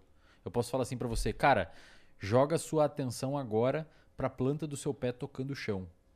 Você não estava prestando atenção nisso antes. Essa informação nem existia para você. existia para você. É. A sua camisa tocando o seu corpo. Agora você percebeu ela, mas antes você não estava percebendo, porque o seu tálamo, uma região do cérebro, estava inibindo que essa informação chegasse no córtex sensorial. Agora que eu avisei, o seu córtex pré-frontal desbloqueou o tálamo e permitiu que essa informação subisse. Uhum. Quando você vai fazer mindfulness, alguém está guiando o seu processo atencional. E, cara, isso é muito bom para reduzir ansiedade, velho. Porque Ex dá para você... você ficar num estado mindfulness é, ao longo do dia? Ou isso precisa de um momento separado? Cara, meditadores experientes conseguem fazer mindfulness em horas que não estão programadas para ser. Por exemplo, um meditador experiente consegue fazer mindfulness lavando a louça. Isso. O cara começa a prestar atenção na textura do prato, da temperatura da água. A ideia do mindfulness é que você esteja aqui e agora. Uhum. Você não esteja nem no passado nem no futuro. Você presta atenção na água, pô, olha a textura do prato, o peso do prato, a espuma, a temperatura.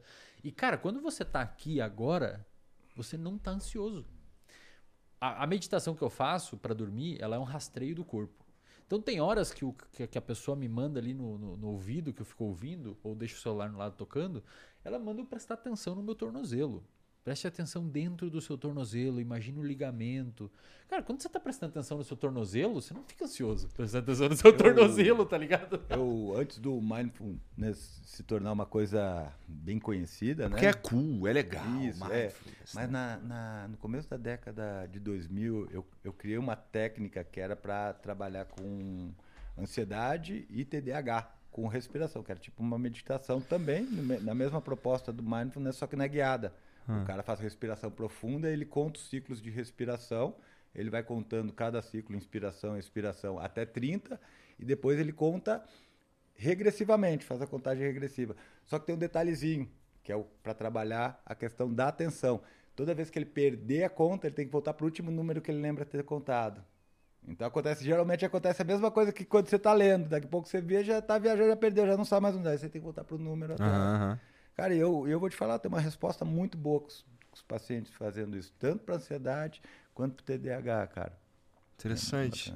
É É, que, que assim, é, eu, eu queria falar sobre isso porque é, é meio moda um pouquinho, assim, é, é legal, é bonito o cara que faz, que é o mindfulness, tá ligado? E eu já vi uns caras falando assim, não, isso daí mudou minha vida e o caralho, não sei o quê. E pior que tem muita eficácia científica. Tem muito dado científico mostrando que importa, que, que ajuda pra caramba. Aumenta a atividade do córtex pré-frontal. Você pega um grupo e submete ao mindfulness e um grupo não, o grupo do mindfulness tem uma resposta de pré-frontal aumentada em média durante o dia, melhora a capacidade atencional, porque a nossa atenção é como se fosse um músculo. Quanto mais você treina ela, melhor ela tende a ficar. E, pô, e não é como o- a gente ter o nosso pré-frontal, aquele que você falou que vocês falaram que gasta energia pra caralho, não sei o quê, diferente do modo automático, não sei o quê. Gastar energia pra caralho em 2022 não é exatamente um problema pra muitas pessoas, né? Então, foda-se. É, ele estar bastante ativo, no fim das contas, é bom. É bom. É bom. Né? O córtex pré-frontal bastante ativo é, É o que permite a gente ser civilizado, cara. é o que a gente tenta fazer na terapia. É. Tem, tem um caso, um caso na neurociência famoso chamado Phineas Gage, Hum. que era um operário Da que ele, ferrovia. que ele Hum. foi explodir uma de, com dinamite lá em 1800 e pouco.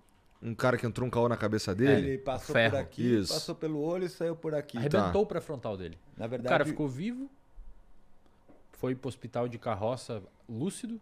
Isso mostra que o pré-frontal, se essa lesão é no tronco cerebral, ele morre na hora, hora. porque ali estão os centros de respiração, batimento cardíaco, Tá. etc. O pré-frontal ele não é importante pra gente viver.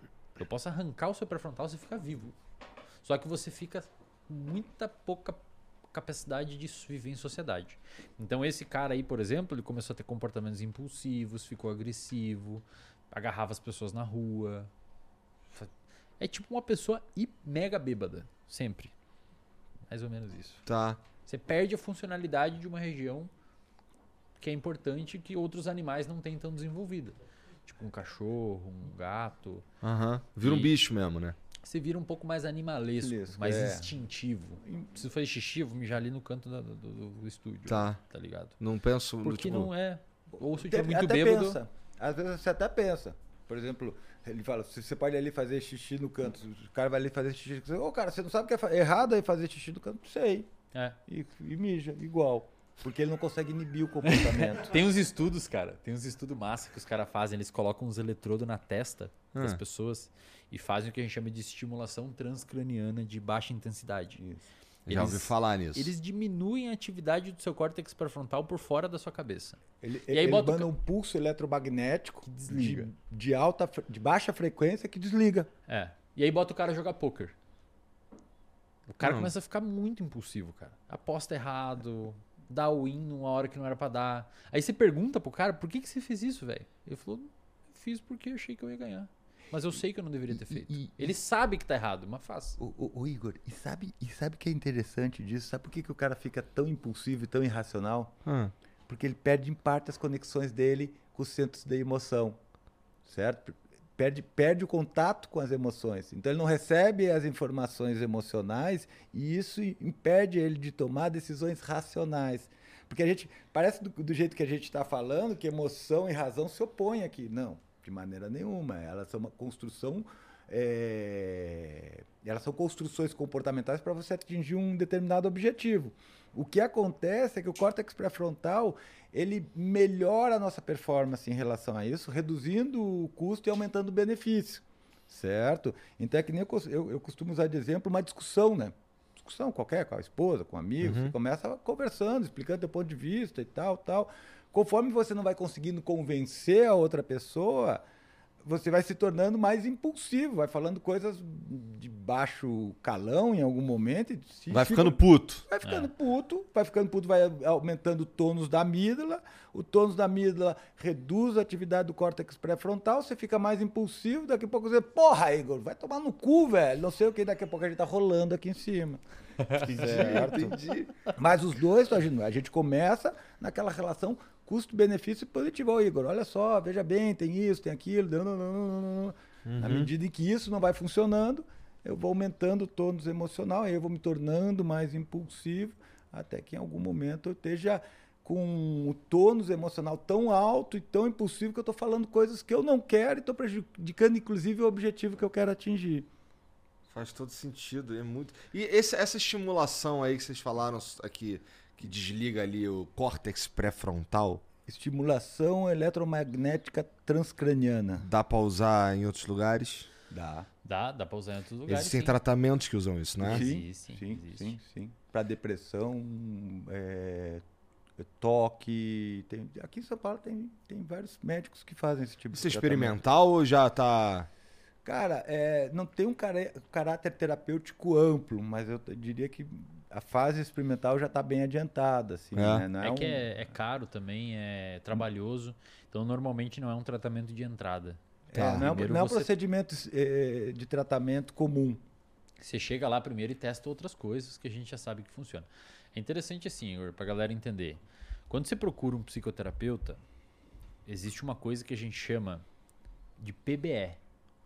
Psicologia baseada em evidência.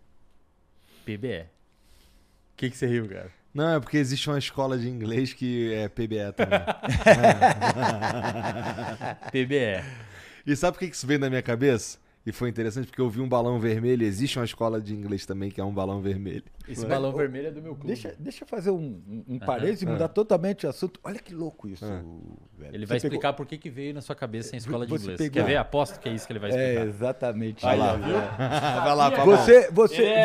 você, você pegou, você pegou a imagem do balão e o PBE e você foi procurar dentro dos teus bancos de memória alguma coisa que fizesse sentido com aquilo. Aham. Automaticamente teu cérebro já foi ativando aqui, foi procurando informação, daqui a pouco juntou, pum, pum, pum. Escola de inglês. Que doideira. E, e você, e você nem sabia que teu cérebro estava fazendo isso. Daqui a pouco a, a escola de inglês pulou na tua consciência. Teu cérebro está lá por trás processando. É. Toda vez que a gente fala alguma coisa assim, tem uma imensa rede sendo ativada com informações que são importantes para a gente interagir. Certo? A gente chama isso de pré-ativação. É isso que ajuda a gente a pegar referências num filme ou numa série, eu Ah, imagino. isso. E o psicoterapeuta, quando você procura ele, cara, ele te ajuda a ter mais disso para um lado que module sua emoção pro, pro, pro lado positivo. Por exemplo, você quando entendeu o seu toque, quando sua ansiedade subia, você já buscava essas informações e falou, não, mas peraí, é o toque. Não é eu que tô ficando louco, Aham. sacou? Nossa, isso, mas isso tu não, tu não tá ligado como isso me ajudou, cara. Ajuda. A gente É, chama isso de psicoeducação, cara. Isso. Se você vai num psicoterapeuta, ele te ensina, pelo menos deveria te ensinar o que que é o toque. Falou, ó, Igor, o toque, cara, ele acontece no estriado, é uma super formação de Pra hábitos. mim, bastou saber que era toque. É, legal. Isso. cara. Sabe? É. Eu, fui, eu fui na médica e a médica falou, cara, isso daí é toque. E Eu, sabe- caralho, toque. Sabe qual que é o Toque tratamento? não é ficar mexendo as Sabe coisas? qual que é o tratamento padrão ouro pra toque, cara? Ah. É terapia de exposição com prevenção de resposta. Você pega um cara que tem toque por organização E não deixa de tudo organizar. alinhado. Você vai botar, claro que você vai fazer primeiro um- uma- um- uma- algumas sessões antes para educar ele, Aham. ensinar o que você vai vai fazer, preparar. explicar, preparar o cara. Você vai fazer uma escala de intervenção em um nível hierárquico para começar. Mas basicamente, em algum momento, você vai botar o cara na frente de uma mesa com objetos desalinhados. Deixar ele E vai falar, não, não vai arruma. deixar, vai deixar Pra ele dessensibilizar, ele precisa aprender a viver com aquilo ali. É. A psicoterapia é, por vezes, desconfortável, cara. Ah. Por vezes. É sempre desconfortável. Sempre. Mas, mas esse que ele está falando, cara, é, é padrão ouro. Em É padrão trabalhar, ouro. é, em trabalhar com, com transtornos de ansiedade. Você tem que estar diante das coisas que te dão ansiedade tempo suficiente para a ansiedade baixar. Certo? E o que, que acontece com a maioria das pessoas que têm ansiedade? Elas evitam o contexto ansiogênico. Que quanto, aumenta a quanto mais elas evitam, mais aumenta a ansiedade. Certo? Entendi. Então, de certa maneira, esses, esses padrões de exposição, a gente tem vários recursos, né? Por exemplo, nessa situação, a gente pode usar uma outra técnica que a gente cha- chama de ref- reforços de outros co- comportamentos, né? Então, você bota ali o cara totalmente desorganizado, mas de repente, sei lá, você bota um videogame para ele ficar jogando ali enquanto ele está ali. Certo? No começo ele não vai conseguir prestar atenção no videogame, eh, porque aquilo está incomodando ele, daqui a pouco ele vai mergulhando, a ansiedade vai diminuindo, ele vai mergulhando no videogame, aí ele consegue ficar naquele ambiente bagunçado por um tempo suficiente. Esse conhecimento de vocês blinda desse tipo de problema? Vocês são blindados desse Cara, tipo de ziquezira? Ajuda, Né? mas não blinda. Mas Você tem cérebro, Dá pra né? vocês serem depressivos? Sim. Sim. Quer ver? Basta eu comer mal, dormir mal, Ganhar mal também ajuda bastante. e não fazer exercício. Não se expor à luz solar. Pronto. Você- aí você tem uma receita da desgraça. É. a Receita do desastre. Você tem, você tem noção, é, uma vez que você conhece as fronteiras da onde você começa a passar e, e dá ruim, você começa a ter ferramenta, né? Repertório, tipo, ó, não posso fazer isso porque pode dar problema, não posso fazer isso porque pode dar problema. Eu, por exemplo, eu tenho umas, eu tenho quatro empresas hoje. Eu tenho 45 mil alunos num clube de assinatura. Eu tenho uma empresa com 30 psicólogos. Eu tenho muita coisa para fazer. Atendo alguns pacientes, faço doutorado. Minha vida é muitas tarefas. Eu tenho um Tu dorme que critério. horas? Eu durmo 9 e meia da noite. 9 e meia, 9 e 45. Cara, maluco chatão. Não adianta nem chamar pros bagulho que ele não vai, né? não vai. Não vou, cara. Não vou. Por isso que, Chama- por isso que chama nós estamos o gravando fermento. isso aqui à tarde, né? É. Chama o fermento, o fermento vai. Ó, É que cara, se foda, né? O bagulho ia ficar maluco. A dois, dois pés na jaca. cara, olha só, velho. Eu tenho um critério, cara. Ah, No momento que qualquer uma dessas atividades começar a mexer no meu sono, eu paro ou diminuo. Não pode tocar no meu sono, cara. Meu sono é, é sagrado, não pode mexer. É raros os momentos que eu fico até tarde. Quando precisa, mesmo, por exemplo, num podcast, 8 horas, 9 horas da noite, eu fico até mais tarde, até meia-noite, uma hora. No outro dia eu sei que eu vou estar um lixo. Mas, mas Lixo. pro- provavelmente chega ali, velho, perto das nove, nove e meia, você tá pescando, com o É. olho lacrimejando e bocejando sem É. parar. Por quê? Porque teu cérebro... Aí não tem nem tanto a ver com a fisiologia do sono, tem a ver com a fisio- fisiologia do hábito. É o horário que teu cérebro está acostumado a dormir, então ele vai, todos os indicadores de sono vão estar mais elevados ali. É. Você passa esse horário, e muitas pessoas já experimentaram isso, você passa esse horário, teu cérebro, pum, acorda de novo. E aí vai demorar para você dormir de novo. Certo? Se Muito você passa o horário Então, de dormir, Ter, ter essas ferramentas ajuda você a ter repertório. E quando você busca um psicoterapeuta, existe um, um tipo de intervenção chamada de psicoeducação. Ô Wesley, rapidinho, Fala. só pra, só pra eu ver aqui na minha cabeça, só pra eu não esquecer. Forçar a barra pra dormir por mais tempo também é um problema. Por exemplo, ó, acordei 8 horas da manhã. Puta, não, não, mó cedo, vou só dormir de novo. Em vez de levantar. Cara, se o seu ciclo circadiano estiver ajustado, você não consegue dormir mais. Você vai despertar alerta. O ideal, Igor, eu vou falar uma parada aqui que a galera vai falar um monte nos comentários agora, velho. Ah. Mas- mas vamos falar pra caralho que esse cara tá louco, que isso aí não existe. Cara, se você tá com o seu ciclo circadiano ajustado, dormir de 7 a 9 horas não significa que tá ok. Você precisa dormir de 7 a 9 horas com qualidade. Um sono que passe por todas as etapas, sono REM, sono profundo. Se tiver ajustado, você acorda sem despertador, cara. No mesmo horário todos os dias. é, sou eu. Cara, eu acordo 5h50 todos os dias. velho. 15 para 6. Meu despertador vai tocar 6. 15 Cinco para e 6 eu tô 50, deitado na velho. cama esperando ele Meu, é 5 despertar. Não é coisa de véio isso aí não, cara? Ô, Igor. É. É, cara. Mas é que o que, que os velhos faziam? O velho ficava jogando videogame? O velho ficava jogando videogame até tarde? Não ele ficava, pô. o Por isso trabalho que é ele dormia direito, É caralho. isso. Mas se você fizer isso, também vai acontecer com você. E isso que o Wesley falou é uma coisa importante, cara, porque assim, o sono, ele não é um estado homogêneo, ele não é igual. Aham. O sono são no mínimo dois estados, e um desses estados é caracterizado por é, seis fases. Certo? Então, você tem que passar por todas essas fases do sono, entrar nesses estados de sono. Se você tem muito ruído, se a iluminação tá ruim, tá calor. se tá calor, Calor demais. prejudica muito o sono, cara. Uma temperatura elevada. Se você não tá, se você não tá respirando direito, você tem sobrepeso, o fluxo de ar não tá bom porque você relaxa muito e aí fecha as vias aéreas, tudo isso vai atrapalhar teu sono. Você vai estar dormindo, você vai estar comportamentalmente dormindo, mas metabolicamente você não vai atingir estados de sono necessários para você funcionar bem. O que, que eu faço primeiro? Emagreço ou durmo bem? As duas coisas juntas. começa, começa, começa a dormir para ajudar a emagrecer. Por quê? A gente chama isso de hábitos angulares. Isso. Você faz uma coisa e todo o resto melhora. Tipo exercício físico. No momento que você fizer exercício físico, você vai começar a dormir melhor. Vai, me- vou mesmo. Isso daí cansa, é fato. é. você dorme mais, você fica mais exausto.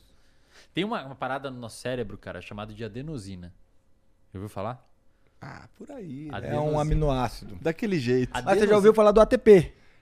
É que, é, Você lembra da sim. professora Claudete da, da- da- do ensino fundamental e médio? Você teve uma professora Claudete de Ah, química? Todo mundo teve Tá, uma professora vai. Claudete Ah. de química. E devia ser Claudete o nome. Ou Bernadette, ou Lisete. Meus profe- eu, eu tive professores, eu tive homens professores de química. Ó, lá, a galera te ensinou, o seu Jorge lá da, da, da, da Química, Ah. ele te ensinou o que, que era o ATP, o trifosfato de adenosina. É uma Ah. adenosina com três fosfato.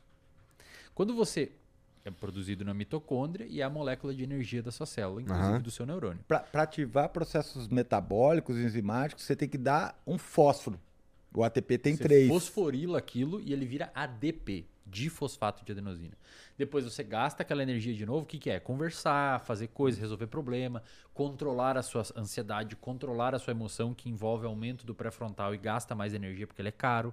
Por isso que uma pessoa que fica o dia inteiro num dia estressante, de noite está exausta. Porque ela teve que ficar segurando a onda porque o estresse não subir. Isso envolve utilizar o córtex pré-frontal, que é muito caro, e você fica cansado de noite. Quando você chega no final do dia, o seu ATP foi tão convertido em, em- em adenosina que o seu cérebro começa a ficar lotado de adenosina. Essa adenosina funciona como um neurotransmissor inibitório. Ele começa a te dar sono. Se você toma cafeína à noite, a cafeína bloqueia o receptor, antagoniza o receptor de adenosina e você impede que o seu cérebro sinta cansaço. Imagina, imagina o seguinte. Que é o que vocês estão fazendo agora, né, isso, seus porra? É, mas é de tarde. Caralho, Imagina- isso aqui tá sendo imagina- passado imagina- à noite, mas é, agora é de tarde. Imagina que isso aqui é o receptor, né? Isso aqui é a adenosina, né? Então eu tenho esse receptor, ele se, se encaixa nesse receptor e daí ele produz uma resposta dentro das células, certo? O que o café faz é bloquear o receptor. O receptor não encaixa, você não sente sono. E sabe o que é louco, cara? Existem, existem coisas naturais que podem impedir. é, por exemplo, ó, a minha. Como é que eu. Aqui. É, geralmente, quando tá chegando, tá de noite, acabou o último programa, não sei o que, eu tô cansadão, cheio, eu tô sentindo sono. Daí eu chego em casa, tô mais com sono. Que porra é essa? Você ficou alerta no trânsito. Não, porque eu moro literalmente a três minutos daqui, tá ligado? Então Cara, eu não sei o que, que é. Meu, chega em casa e deixa tudo numa penumbra. Já deixa tudo mais escuro, não liga luz branca, nada. Só liga um abajur lá no canto, assim. Não faz nada que te No agite. meu caso, tem também o lance de porra. Ó, é Seu WhatsApp deve Deixa- ficar fudido deixa- depois que você não sai é. Deixa eu te fazer eu uma pergunta. Com vontade de ir pro computador. Deixa, e deixa eu te fazer uma pergunta. É aí, Quando você deita, Ah, quando você deita para dormir, teus pensamentos aceleram ou diminuem? Ah, depende, assim, eu, eu racionalmente forço a onda pra relaxar e desacelerar tudo. Então, assim, ó, por exemplo, às vezes eu tô deitado assim, pô, aí eu começo a pensar, pô, caralho, não tô dormindo. Aí quando eu vou ver, quando eu vou ver, o, o, o- aqui tá, tá, tá, tá, não tá relaxado. Aí eu, pô, tá, vou relaxar. Se você deixar, você abre. Se você soltar, você abre. É. Você tá tendo que forçar É, pra ficar é. fechado. Aí eu, pô, não, vou relaxar, vou ficar na moral aqui. Aí lá pra, pela terceira vez, aí eu apago. Sabe por quê? Isso, mas assim, isso é, isso é outra coisa esquisita. Porque assim, eu garanto pra você que se você me der cinco minutos e silêncio, eu abaixo a cabeça aqui e durmo. Agora, na hora de dormir, às vezes é um problema. É, na cara. hora de É dormir. que que eu sei que é hora de dormir, entendeu? O seu ciclo talvez esteja meio errado. Não, tá super Meio errado. errado. E olha que louco, essa adenosina que acumula, se você passar certinho pelas fases do sono, quando você passar por uma fase que a gente chama de sono profundo, essa adenosina é lavada no seu cérebro. Ela é retirada do seu cérebro. O, o Se você não tem o os teu- ciclos ideal do sono, cara, você já acorda com acúmulo de adenosina e o seu dia já começa cansado. Talvez seja o que acontece com você. Hum. Aí você passa o dia inteiro sonolento e de noite dá um pico de alerta. É, isso aí. Caralho, agora tu descreveu. É isso aí que rola. Isso. Isso porque você provavelmente tá dormindo mal. É. E aí, e olha só que interessante que isso que eu estava falando para você. Algumas pessoas, quando elas vão dormir, aumenta a DMN. É, Começa um monte de ruído no cérebro. As pessoas não conseguem dormir por causa desse volume de atividade no cérebro quando elas estão ali deitadas. E daí o que, onde, onde, onde é que essa atividade vai? Se a amígdala tá com tônus maior, ela vai visitar os problemas do cara. aí e daí sim. quando ela visita os problemas do cara, o cara fala assim, Aí a sua adrenalina sobe, seu cortisol sobe, sua melatonina desce e você entra num estado de alerta. isso. Aí você não dorme. É que- foda, meu. Que, que, que- que provavelmente deve acontecer bastante com você, né? Porque isso acontece geralmente quando a gente tem problema. Ou excesso de problema ou excesso de estimulação. Entendi, entendi. Vocês têm que Ô. mudar pra Floripa, vai fazer o, o podcast Flow. lá. Floripa. Floripa, 14 horas da tarde Ó, começa. o Fermento gostou da ideia, ó, vai copiar. ó. 14 horas, da, 14 horas da tarde começa, 17 horas tá tudo, tudo liberado. Tu acha que eu faço só o flow? Quem dera. Ainda- Deus, Cara, Deus ô, me ajude, mas é, né, Mas é assim, cara. Quando você vai tratar um paciente na clínica, até dica aí pros terapeutas que estão assistindo. Primeira coisa que você tem que resolver do cara é o sono, velho. Porque se você não resolve o sono, é você tentar andar com um carro sem os pneus. Não vai dar certo, cara. Ansi- Sono aumenta a ansiedade, sono aumenta a tristeza, sono aumenta a impulsividade, sono aumenta comportamento compulsivo. Te- Primeira intervenção é sono. Isso, isso- isso é uma coisa É isso é uma coisa interessante que ele está falando, cara, porque a ideia de psicoterapia sempre foi uma ideia de cura pela fala, né? E que é importante, porque a gente ajuda as pessoas a organizar esse, digamos assim, essa, essa rede interna, né, de, de processamento de informação. né? Mas, cara, se- se- eu costumo dizer que se a estrutura metabólica não está organizada, aí você não o- você até pode mudar o sistema de crenças das, das pessoas a, a forma como ela percebe as coisas mas ainda assim cara você vai ter todo esse, esse problema estrutural de sono de falta de atividade física Aham. de acúmulo de adenosina de aumento de cortisol que são coisas que por mais que a pessoa às vezes entenda ou compreenda o que está acontecendo com ela, como aconteceu com você, ou mesmo que ela consiga lidar melhor com algumas experiências que para ela eram difíceis, esses padrões metabólicos eles vão sabotar o tratamento. Aham. Então, bom, nessa linha de pensamento, ah, dormir de pouquinho em pouquinho parece uma má ideia. É horrível, porque os ciclos de sono eles têm um período. Você passa por seis, sete ciclos de sono que duram em torno de 40 minutos, uma hora, uma hora e pouco. Certo? Então, Esse número não é um número aleatório, é um número. Não, tem, é. tem, tem, tem gráficos que a gente consegue mostrar bem direitinho essas fases do sono, medindo a atividade. Medindo a atividade cerebral ele, eletroencefalograma. Aham. Né? Você vai vendo uma mudança no traçado do eletroencefalograma. Né? No começo do sono, você tem, aqui, você tem uma regularização da atividade dos neurônios que vai fazendo com que esse traçado, que seria um traçado chiadinho, assim, comece a ter uma amplitude maior. começa, uh, Que é o que a gente chama de alfa, sabe? Eu entrei em alfa, Aham. né? E a partir disso, você vai modulando essas ondas e, e- e cada fase do sono é composta por, por um conjunto de ondas específicos. Essa, essa alfa aí tá ligada a- aos sonhos, não tá? Não, essa alfa é aquele momento que você está de olhos fechados, quase dormindo. Ah, é bem no começo. É bem no começo. Tá, Isso. tá. Bom, e, e assim, e cara, como é que. Como é que. ah, vamos lá, eu ia falar drogas, mas como eu não tenho. É, Como você lá, não tem drogas. É, como eu não tenho drogas. é, mas assim, a, a- vamos lá, vamos falar do THC, que, que, que já falamos várias vezes. THC é o que está mais perto aí de haver um debate para que haja. Sim, perfeito. Não sei se é o THC. Bom, tudo bem. É, com, o, o- o- a existência. Vamos lá, o uso do THC é, ele é muito prejudicial para o cérebro. Sim e não. Sim e não. Bom, primeira coisa. É, Tá. Eu, não tô falando de CBD, tô falando de Isso. THC, chapar. Cara, é. Bom, eu diria o seguinte, que o THC ele vai prejudicar uma série de funções do cérebro, Uhum. né? Pelo menos enquanto ele estiver em atividade. Por exemplo, memória operacional vai pro saco, Aham. certo? Você tá O que, que é memória operacional? Pessoal? É, memória operacional é um, um procedimento do córtex pré-frontal onde ele pega as informações, ele organiza elas e bota elas em, em operação. né? Então, por exemplo, isso que eu estou falando para vocês, o meu cérebro agora está catando as informações lá, está organizando elas numa sequência, ele armazena por um tempo até eu falar elas. E depois já era. E depois ele já manda certo?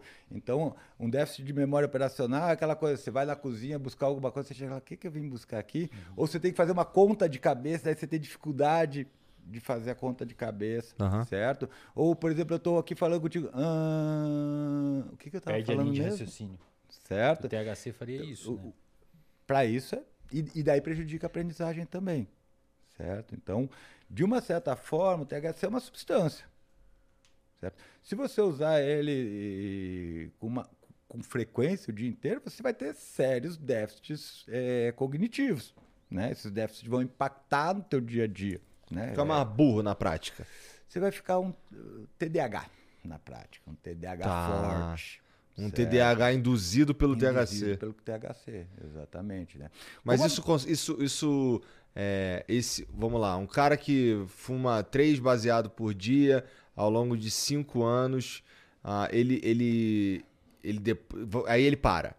Aí a gente vai analisar esse cara. É, ficam sequelas. Se ele começou a fumar antes dos 18 anos, sim. Ó, uma coisa importante aqui pra- Interessante. pra- pra- toda droga tem grupo de risco. né? Ih, Álcool, perfeito. Cara, Cocaína, eu não tô, eu não tô dizendo, eu não tô dizendo, eu não tô dizendo que açúcar é droga, tá? Mas o açúcar tem grupo de risco. Se você é diabético, você não pode. Leite tem grupo de risco. Se você é intolerante à lactose, você não pode usar. É, a, em todas as álcool tem grupo de risco, mas em qualquer fase da vida que você usar álcool, maconha ou qualquer droga, você vai ter déficit. Não é inócuo, não vai passar pelo seu organismo e sair Batidão, sem né? Os Vai, vai, se- vai afetar o teu sistema nervoso se você central. tomar Menor antidepressivo, dose. tem, se você tomar antidepressivo, tem, tem, também tem efeito colateral. Outros medicamentos têm efeito colateral, o, o fígado sobrecarrega, etc. A cannabis, a gente sabe hoje que adolescentes, que é estranho porque é em grande maioria quem mais usa, não pode, cara. Adolescente não pode, porque o cérebro é muito, muito. Lembra da plasticidade? O cérebro é muito mais na adolescência. O cérebro deixa de ser muito plástico por o- volta dos 25 anos. O... Wesley, deixa eu só, só chamar atenção para coisa. O cérebro é muito plástico na adolescência, mas o córtex pré-frontal é mais plástico É. na adolescência. Ele- Na adolescência é onde a gente está tendo um hiperdesenvolvimento do córtex pré-frontal. E daí você imagina que você coloca ali uma droga que, de certa forma, altera o funcionamento disso. O, o- córtex pré-frontal é a última área do seu cérebro a se desenvolver. Ela termina de amadurecer por volta dos 25 anos de idade em média. Aham. Então, por isso que adolescente é mais impulsivo. Adolescente tem uma menor capacidade empática em média. Tem menos capacidade de se colocar no lugar do outro. Isso tem bons estudos mostrando. Uns desenhos experimentais bem legais. Menos capacidade de avaliar risco. Menos capacidade de avaliar risco. Por isso que é muito mais propenso a buscar novidade. Mas aí o que, que pode ser novidade? Pode ser morar numa outra cidade para fazer uma faculdade. Ou pode ser usar droga. Pegar o carro escondido e sair dirigir um carro escondido, etc. É, adolescente, cara, não pode, velho. É grupo de risco ferradíssimo para uso de cannabis. Basicamente, eu vou transformar o meu cérebro de uma forma que não era pra ele Você ter tá sido pra aquele marretando uma lado. área mole. Você tá marretando uma área mole. Digamos que um adulto já teria os córtex, depois dos 23 anos, já teria o córtex pré-frontal mais maduro e, portanto, ele teria, vai, menos influência da cannabis. Mais ou menos isso, em grosso modo. Grávida, velho. Já tem estudos mostrando que não é legal grávida usar cannabis. É, Mas porque afeta o bebê? pode, pode afetar os metabólicos. Assim como o álcool também não pode. Nasce Bob Marley. Então, assim, tem é, pessoas que têm transtorno psiquiátrico ou um parente com transtorno psiquiátrico, principalmente que envolva quem tem- psicose, casos de esquizofrenia na Transtorno família, bipolar, transform- pode, transtorno velho. bipolar. transtorno pânico. Você pode abrir o quadro. Às vezes está latente, aí você começa a usar a substância abre o quadro. Às vezes uma, uma única vez. É. E, cara, eu já peguei muito paciente com transtorno de pânico. Isso. Fumou um baseado, teve uma crise de Transtorno- pânico, transtorno, velho. Transtorno de pânico. Tem uma, uma das coisas que mais ativa transtorno de pânico é maconha. Cara, é bizarro assim, velho. Também tem vários pacientes que E tiveram. aí depois o paciente fica agorafóbico. Isso. Ele fica com ansiedade social ou com medo de sair em lugares abertos, porque como ele teve a crise de pânico e foi uma- um momento que ele acha que vai morrer, é, é muito externalizante. O cara tá no shopping ou tá com os amigos, ele acha que vai morrer, cara. O coração pá, pá, pá, pá, pá. Ele acha que vai- alguma coisa vai acontecer, ele vai morrer. Aí ele fica meio que traumatizado com aquilo ali e começa a ter medo de ir em lugares. Tipo, eu não vou lá comer no shopping porque vai que eu tenha isso lá no meio da praça de alimentação e passe vergonha. É só não fumar um baseado nesse processo, né? É, mas ele fica com medo, né, velho? A gata escaldado tem medo de Cara, deixa eu falar um Curioso negócio. isso, cara. Por que, que será que acontece isso? O quê? O pânico na maconha. Cara, eu não tenho certeza disso, mas eu, uma vez eu, numa aula com o Takahashi, você chegou a ter aula com o conheço, Takahashi? conheço Takahashi. O Takahashi ele foi meu professor ele, de psicofarmacologia. E ele, ele falou para mim que é dose dependente. Que se a dose for muito alta, ela pode aumentar a ansiedade. Saquei. É a única informação que eu tenho. Saquei. Mas eu sei de pessoas que são usuários de maconha e ficam de boa, e de repente tem uma crise de ansiedade, daí não param de usar, depois voltam a usar e ficam de boa de novo. Mas, cara, eu vou te falar, é impressionante a quantidade de pessoas que têm ataque de pânico usando maconha e, e, e você vai ver no comentário depois, é, você vai ver quanto de gente que vai falar É, disso. é. Que vai falar disso. Mas existe um cenário em que ela é É, existe a possibilidade, no entanto, dela ser só não ter nenhum efeito perene. Não, efeito vai ter, cara. Aí vai do que você tá usando com, com, com o risco que você aceita usar. tipo eu- álcool. Álcool tem risco pra caralho. Eu, eu diria o seguinte: é, é, é difícil de você av- avaliar isso. Hoje a gente não tem evidências de que depois de descontinuado o uso, o paciente vai ter complicações, digamos assim, que durem muito tempo. Aham. Mas isso pode ser o, o modelo experimental que a gente está usando, o modelo de pesquisa que a gente está usando para avaliar isso. O que eu diria para você, cara, é que qualquer substância que, que entre em contato com os neurônios, certo? Ela tem um potencial muito grande para mudar a forma como esses neurônios se relacionam entre si. Tá. Ou seja, as nossas conexões neurais. Uma coisa que a gente chama de engramas. Tudo que a gente faz, tudo que a gente faz, você está aqui piscando o olho com a mão aqui assim, depende de um engrama no teu cérebro, certo? Então, a forma como você percebe as coisas, a forma como você constrói a realidade, a forma como você vê a si mesmo, todas elas dependem de engramas. Essas substâncias vão alterar esses engramas. E olha que louco, cara. A, o CBD, ele. O CBD atua no cérebro também? atua no No cérebro. No cérebro e no sistema imunológico. Você Tá. tem. Você tem. Entre. Sendo bem grossamente falando, você, tem, você teria maconha no cérebro. Uhum. Você tem o que a gente chama de endocannabinoides. São canabinoides endógenos. Então você tem um receptor ali dentro e você tem um neurotransmissor endógeno que o seu próprio cérebro produz, que a maconha mimetiza ele. O CBD mimetiza ele. Assim como, por exemplo, alguns, algumas outras drogas recreativas, como psilocibina, LSD, etc., movimenta é, neurotransmissores no seu cérebro, por exemplo, serotonina, acetilcolina, a, a própria nicotina do cigarro. Isso, fala sobre a nicotina. A nicotina ela se liga num receptor que, que teve um nome muito criativo também chamado de Nicotínico. nicotínico. Os caras não são Tem os zero mu- criativos. Tem, os- tem dois tipos de receptores que são para o mesmo neurotransmissor, são os nicotínicos e os muscarínicos. Certo? O assim, você tava falando que o que A, a, gente nicotina liga no nicotínico. Tá. E não, eu- mas o, o- o- assim, é a o- a gente produz endocannabinoides. Isso. A gente pro, que, que, que a, que a maconha, o CBD, é, Mimetiza, o mimetiza isso daí.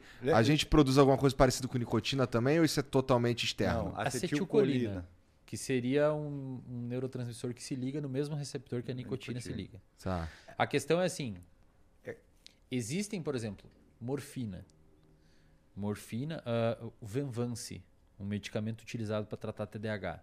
O Venvance é um derivado de uma anfetamina, de uma- que- do mesmo que deriva metanfetamina, uma droga de abuso.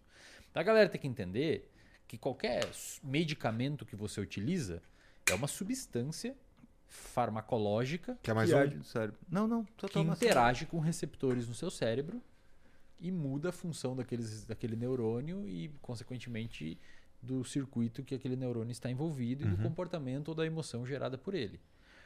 Então, o que é o que é de abuso e o que não é, por exemplo, benzodiazepínico, que é um medicamento usado para tratar ansiedade, por exemplo, ou medicamentos para dormir, tipo Rivotril, eles também causam dependência.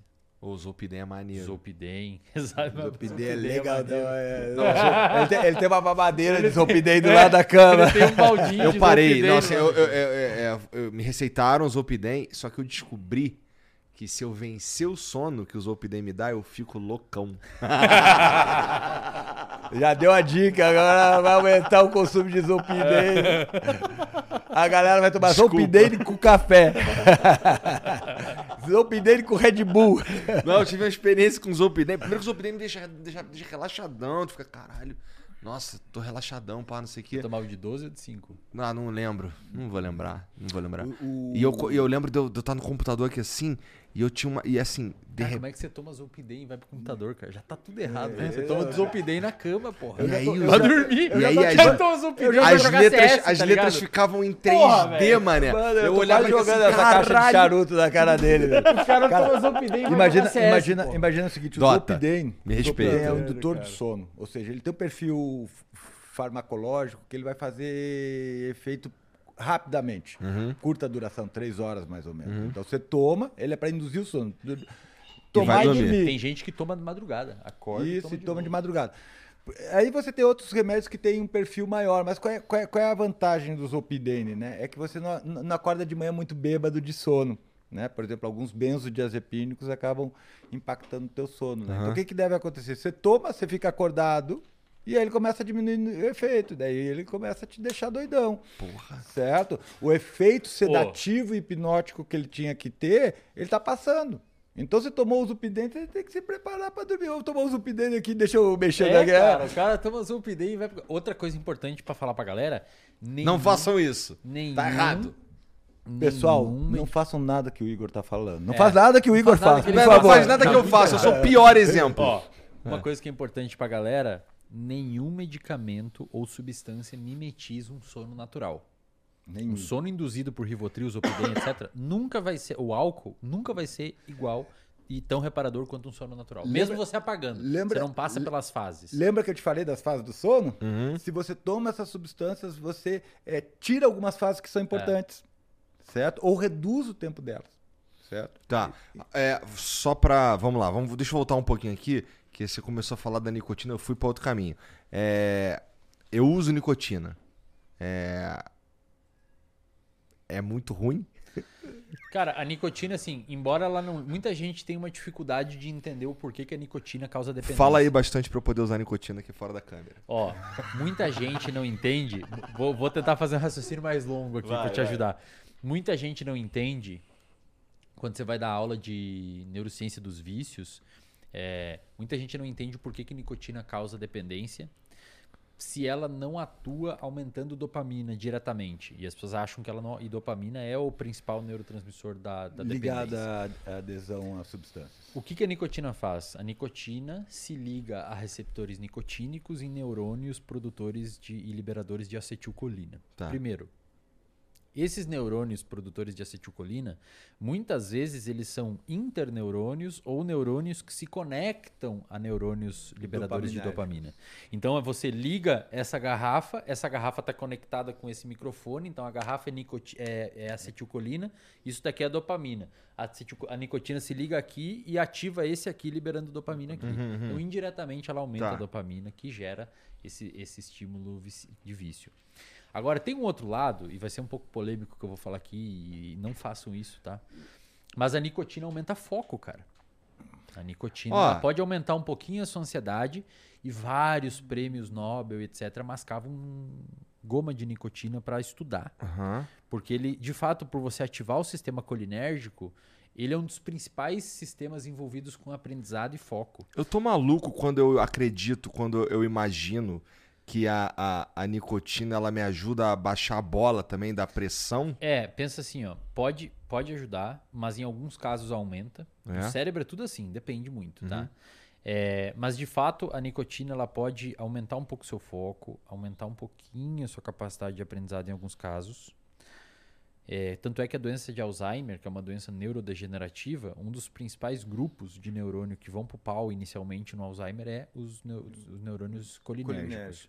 Do- Só que, claro, velho, óbvio, quando você vai ver a relação custo-benefício, no momento que você sai da transição de aumento de foco usando nicotina, e ninguém tá falando de fumar cigarro, nicotina é uma coisa, cigarro é outra. Usando nicotina, igual quando o cara fala de CBD, a galera acha que é fumar um baseado. O CBD tem outras não, formas de Várias outras, é. né? É, até porque quando você fuma um baseado, você compra do Carlão, o seu amigo do- da esquina, você não sabe quanto que tem de CBD ali. Você nem sabe o que é aquilo. Nem direito. THC. E nem THC. E nem carvão, nem cocô de rato. É, nem xixi de vaca, então você não tem noção, tá ligado? Outras substâncias. Quando você passa do momento de uso que seria um efeito potencializador de foco, vai, é, e é rápida essa transição, principalmente se você tem uma alta propensão a desenvolver vício e condicionamento de vício, o custo-benefício não vale a pena. Então, em outras palavras, para reformular o que eu falei aqui, não vale a pena, velho. Para 99% das pessoas, você talvez tenha lido na internet em algum momento que nicotina aumenta foco, de fato, aumenta. Mas para 99% das pessoas não vale a pena utilizar, porque provavelmente você vai criar um- uma dependência dela. E, E sabe o que, que é louco, Igor? Mas pode fazer mal pro cérebro? O que eu quero dizer assim, ó. Você tá falando dos caras que mascam. Eu entendo que fumar algo vai destruindo parte do teu corpo. mascar um chiclete talvez seja menos danoso. É, pro corpo Cara, talvez, né, cara? Se você Eu pega quero, sa- eu quero saber especificamente o seguinte: eu, vou- eu tô fudendo meu cérebro. quando você fuma, É. cara, pensa no seguinte, teu cérebro precisa o quê para funcionar? Sei lá, pô, tu que é o neurocientista. O que, que você acha que ele precisa para funcionar? A energia Perfeito. E da onde é que ele tira a energia? dos alimentos. Dos alimentos e do oxigênio, certo? Aham. Então imagina o seguinte, quando você fuma, você está reduzindo a capacidade do teu pulmão de fornecer oxigênio Pro para o teu sangue. organismo. É verdade. Mas e se eu mascar? Aí você vai Reduzir Tá o dano. É- é o redução reduz de o dano. danos, É uma redução de danos. Tá. É uma redução de danos. Mas olha que louco, cara. A mesma, Então do- agora eu vou só mascar. a mesma dopamina que aumenta via nicotina, claro que. Foda-se largar, né?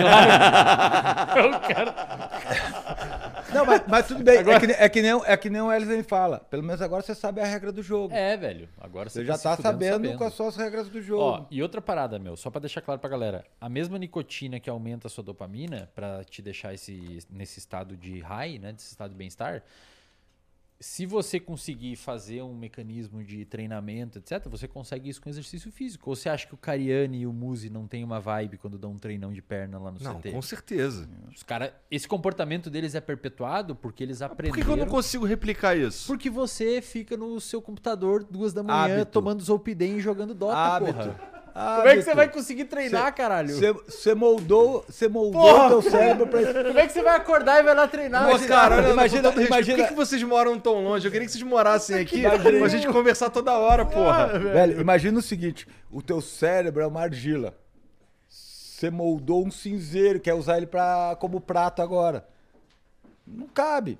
Pode até ser parecido, mas não cabe. A comida vai cair, vai ficar com gosto de fumaça. Então, você teve a tua vida inteira modelando o cinzeiro, agora você quer o prato. Não dá, negão. Cara, pensa assim, ó. Pensa assim, velho. Saca só o raciocínio. Lembra daquelas porcaria daqueles receptor que internalizavam na célula quando você usava muita substância? Você tá tornando o seu cérebro muito exigente, cara. Então agora para você sentir um high, você precisa daquele nível de substância no seu cérebro. Quando você faz um treinamento físico, é isso que aumenta, cara. Você tá botando uma parada artificial ali dentro e tá mostrando pro seu cérebro isso aqui. Só que quando você faz um comportamento natural, tipo treinar, porra, fazer uma boa alimentação, caminhar com o cachorro, aumenta isso aqui de dopamina. Só que quando você tá aqui em cima, normalmente, isso daqui nem é sentido por você. É muito pequenininho. Vou, vou, O mesmo esquema da pornografia. O cara assiste uma pornografia com cinco minas gostosas lá com o cara, olha pro lado, tá a namorada. Ele bota o cérebro dele aqui e a realidade é isso aqui. Começa a ficar desinteressante. Ô, ô Igor, deixa eu te fazer uma pergunta. É, quando você tá entediado, você fuma mais ou menos? Ó, dificilmente eu tô entediado, mas eu diria que que mais, mais. Enquanto tá estressado. Quando eu tô é que eu tô sempre estressado. É que essas perguntas são, Ele- são ele- eu foda. lembrei do Hulk agora, dos Vingadores. É, eu Não, que nem os caras falam pra mim, os caras falam, tá cansado? Eu, cara, eu tô sempre cansado. Óbvio, você não dorme, velho. Cara, você fica você tá- tomando Zopidem pra jogar videogame, porra. Não, eu Como não é faço isso mó tempão, porra. Caraca. Aí na- agora. Essa pira aí foi em 2017, sei lá, entendeu? Assim, eu- e foi um curto período. Foi um mas- amigo meu, era um amigo meu. Não, não, fui eu. Só que eu fui, eu fui no médico, assim, puto, que eu não conseguia dormir, e, pô, toma Zopidem e tal. Aí eu. Só que o problema é que eu descobri que o Zopidem, depois que eu ficava acordado, era maneiro. Mas deixa eu te fazer uma pergunta. O médico não falou que você tinha que se expor à luz, Ele não não falou falou, de que você tinha que fazer atividade física, ele não falou que você tinha que comer tanto antes, ele só te deu o Zopidem e mandou pra casa. Ele disse, ó, fuma dois cigarros, joga videogame, toma Zopidem que vai ficar tudo legal. Foi isso Cara, que ele falou É, pra ele, ele tá, eu acho que ele tava tentando só resolver o lance de eu dormir mesmo. Eu falei, mas aí que tá, velho. O padrão ouro pra insônia não é medicamento, cara. É exposição à luz natural de manhã, por incrível que pareça. É higiene do sono e se expor à luz natural. É o padrão ouro pra tratar insônia. Eu tratei uma paciente uma vez que foi no Einstein, velho. Fez toda a polissonografia, uma caralhada quatro, óculos Eu laranja nem de diria noite. que eu tenho insônia, porque assim, tem. Eu, eu, tenho, eu durmo muito fácil, só que na hora errada.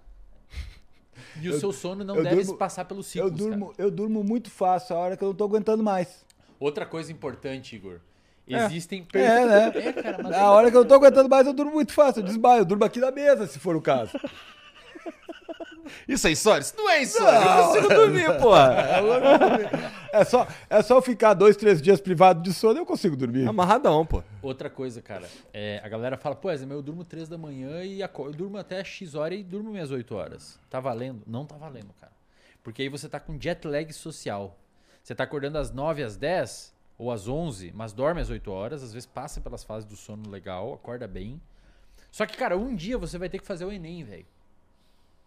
Que é de manhã, ou uma prova que é de manhã. E aí você... Aí na, na noite anterior, você vai querer dormir às 10, mas você não vai Não conseguir dormir às consegui. 10, porque você tá acostumado a dormir às 4. Aí taca ali uns opidem e dorme. Não, eu tô, tô zoando, gente. Não, tô eu tô ligado, zoando, tô tô zoando.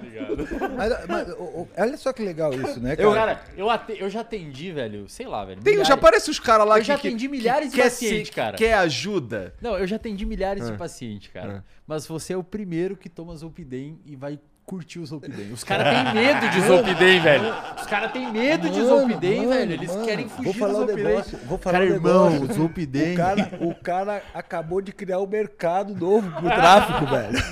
Aí aparece ali é, Johnson Johnson, patrocínio, sei lá, Ache, sei lá, que faz Zolpidem. Os caras vão mandar as Cara, vou ter os caras vendendo. Zopidei no Mercado Livre Não, agora. mas sabe assim, agora falando sério, é, é, recentemente tenho sentido assim, uma grande necessidade de arrumar a minha vida. Porque é, tudo, tu- tudo isso que eu, não, que eu não faço ou faço errado, é, já.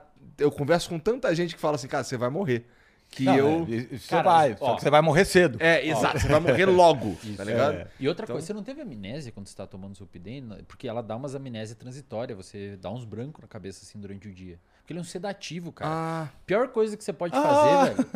A pior coisa que você pode fazer é tomar Zolpidem pra dormir, velho. Já saiba aí. não, toma pra ficar acordado. Sabe, sabe- sabe o que eu tô pensando agora? Tô o, zoando, Igor, tô o, zoando. Igor, o Igor tá me lembrando daquele personagem, o Geraldão. Ah. Vocês não devem. Eu não sei. Geraldão era o personagem, nem lembro quem era o cartunista, mas que ele vivia com, é, com umas agulha enfiada nele. Tô por fora, mas qual que é do Geraldão? Ele usava todas as drogas e queria comer a mãe dele. o personagem era um personagem ótimo.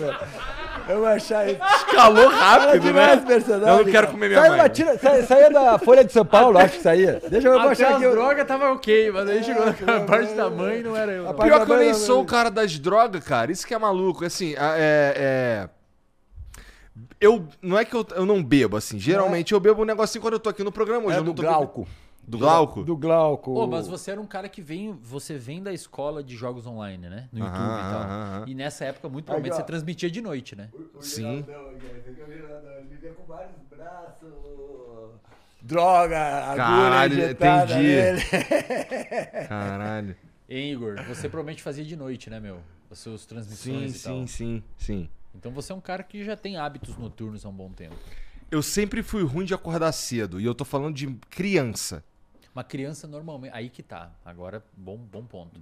Criança e adolescente, eles passam por uma fase que a gente chama de vespertinilização. Ah. Adolescente naturalmente acorda um pouquinho mais tarde. Mas o mais tarde é o quê? 8 e meia, 9 horas. Quando você vai ficando adulto, seu ciclo arrasta um pouquinho para trás. Algumas pessoas continuam sendo vespertinas. Então tem algumas pessoas que tendem a dormir um pouco mais tarde e tendem a acordar um pouco mais tarde. Aí o cara falou: "Aí, ó, tá vendo? Sou eu". Mas o que que é o mais tarde? 11 e meia, 11 horas e tendem a acordar 8, 8 e meia. Tem outras pessoas, assim como eu, acho que o Fábio também, que somos matutinas. Então a gente dorme entre 9 e meia, 10, 10 e meia e acorda entre 5 e 6. Mas não existem pessoas que naturalmente acordam 10, 11 da manhã. Se você acorda 10, 11 da manhã, 9 e meia, você está dormindo errado e o teu ciclo está desregulado. Adolescente normalmente acorda um pouquinho mais tarde, é natural. Qual que é o problema? Acho que eu tomei raiva de acordar cedo. Cara, aí é- muita gente a toma, cara. Porque tem que acordar 6 horas pra ir pra escola, É. velho. Um adolescente. Primeiro, o sistema educacional tá tudo errado. Tá tudo fudido, tá tudo errado, tem que reformular tudo. Tá tudo cagado. Você mandar um adolescente ir pra escola às 6 e meia da manhã, às vezes tem que acordar às 5 e meia pra pegar é uma pra van. fu- Tá tudo errado. cocos. Tá tu... Cara, você privou, velho, o cérebro de um adolescente de sono no momento de neuroplasticidade alta e que tá se desenvolvendo Teve- o córtex pré-frontal. teve- Tá muito errado. Teve um velho. estudo que É saiu agora- nocivo, velho. É quase um crime. Teve um estudo que saiu agora há pouco tempo, cara. Eu não vou lembrar o autor, mas que eles atrasaram o início das aulas. Eu acho que começava às 10 horas E, Pô, o desempenho e, deve explodir. Vira o é, desempenho cara. dos adolescentes. maneiro. Explodir, é. explodir quando comparado com. Exato com Exato. outras crianças que acordavam no mesmo horário. Não tem como, cara. Criança te... E adolescente ele dorme um pouquinho mais também. Ele dá uma vespertinilizada e ele dorme 8 horas e meia, 9. Diferente dos adultos que tendem a dormir 7. Então o que, que acontece? O adolescente, meu, tá na criança, cara. Você já viu as crianças de 10, 12 anos indo pra creche de manhã, parece que estão mole, assim, ó, no banco do carro dormindo? Sim. Cara, aquilo ali era para ele estar no sono profundo, velho. O cérebro se reconstituindo, limpando, tirando toxina.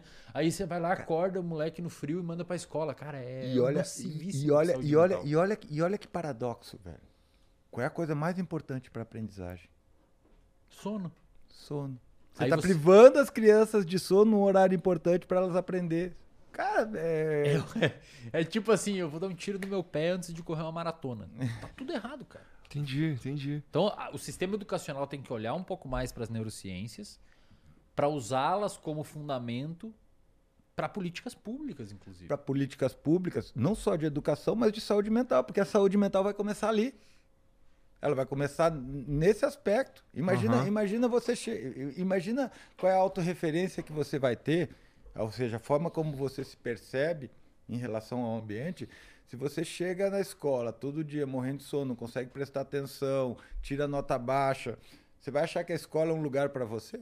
É, é não Exato. vai. E às vezes, por você estar tá privado de sono no seu pré-frontal, que já não é bom, já não está desenvolvido, porque termina nos 20 e poucos, está mais desligado, você começa a ficar mais impulsivo, às vezes mais agressivo e começa a praticar bullying ou zoar todo mundo. Desconta de outra até, forma. Até porque nessa idade você está socialmente muito orientado. Você está com uma sensibilidade social muito grande. Porque é uma época onde você tem um aprendizado social muito intenso. Final, final da terceira infância, começo da adolescência ali, você é hipersensível socialmente. Né? As, as informações sociais elas são muito fáceis de serem é, decodificadas pelas crianças. Por isso que ocorre o tal do bullying, a, a as crianças escalonam hierarquicamente os colegas, né, os mais populares, os menos populares. Então, e aí você bota o sono nisso, bota irritação, faz o córtex pré-frontal funcionar mal, aí as crianças vão se tornar mais violentas e vão usar todos os, os elementos para que elas po possam se tornar agressivas sem que sem receber a punição por conta disso. Certo? Por isso que o bullying é tão difícil de combater. Cara, se, se a galera olhasse um pouco mais para as neurociências, algumas reformas iriam precisar. Por exemplo, um outro estudo, tem vários estudos na realidade mostrando que regiões que têm mais programas culturais como teatro, shopping, cinema e praça, praça e principalmente academias públicas. Em média, essas regiões, em média, tendem a ter menor criminalidade e menor faixa de diagnóstico de ansiedade e depressão. Porque você enriqueceu o ambiente. E você botou exercício físico, botou cultura, botou novos objetos. E menor, Sério, cara, e achava que era a liberação de armas que melhorava e isso. Melhor, e, melhor, e menor uso de drogas. Menor uso de drogas. Interessante. Se eu botar um rato numa gaiola, olha que legal. Se eu botar um rato numa gaiola e colocar uma um lugar, um, um, uma mamadeirinha onde tem cocaína com água. Um bebedor com cocaína. E um sem e deixar o rato isolado socialmente, só ele, isolado ali, ele tende a usar mais cocaína do que água. Se eu botar um companheirinho, ele já diminui o uso de cocaína, porque tem alguém junto com ele. Se eu botar uma fêmea, diminui menos, mais ainda, porque ele tem uma fêmea. A cocaína já não é tão interessante quando tem uma fêmea junto, que você pode acasalar. Se eu coloco uma rodinha de correr, eles adoram correr em rodinha de correr, rato e camundongo, ele usa menos ainda a droga. Quanto mais, se eu boto Lego e boto um lugar para ele fazer ninho, ele diminui ainda mais o uso de droga. Quanto mais então, estimulado o ambiente. enriquece o ambiente dele, bota amiguinho, dá novas possibilidades, ele tende a usar menos, cada a droga é menos atrativa. Se eu boto ele ali sozinho e começo a dar choque na patinha dele, ele usa mais droga do que só se estivesse sozinho. Porque como ele está sofrendo, ele vai mais para droga para é meio que que tem, cara. Então você olha muitas vezes para periferia, você olha muitas vezes para, cara, muitas vezes era o que sobrou para aquela pessoa o... ir para as drogas. Aí quando você começa a implementar, é, ela não foi para as drogas, empurraram elas é, ela para drogas. É o que sobrou, tá ligado? Principalmente se existe um aspecto social naquilo ali. Ele ganha uma relevância no meio dele. É, estando naquele contexto. Deixa eu fazer uma observação, cara. eu costumo, eu costumo pensar na droga não como a doença, mas como um sintoma. Perfeito. A droga é um sintoma.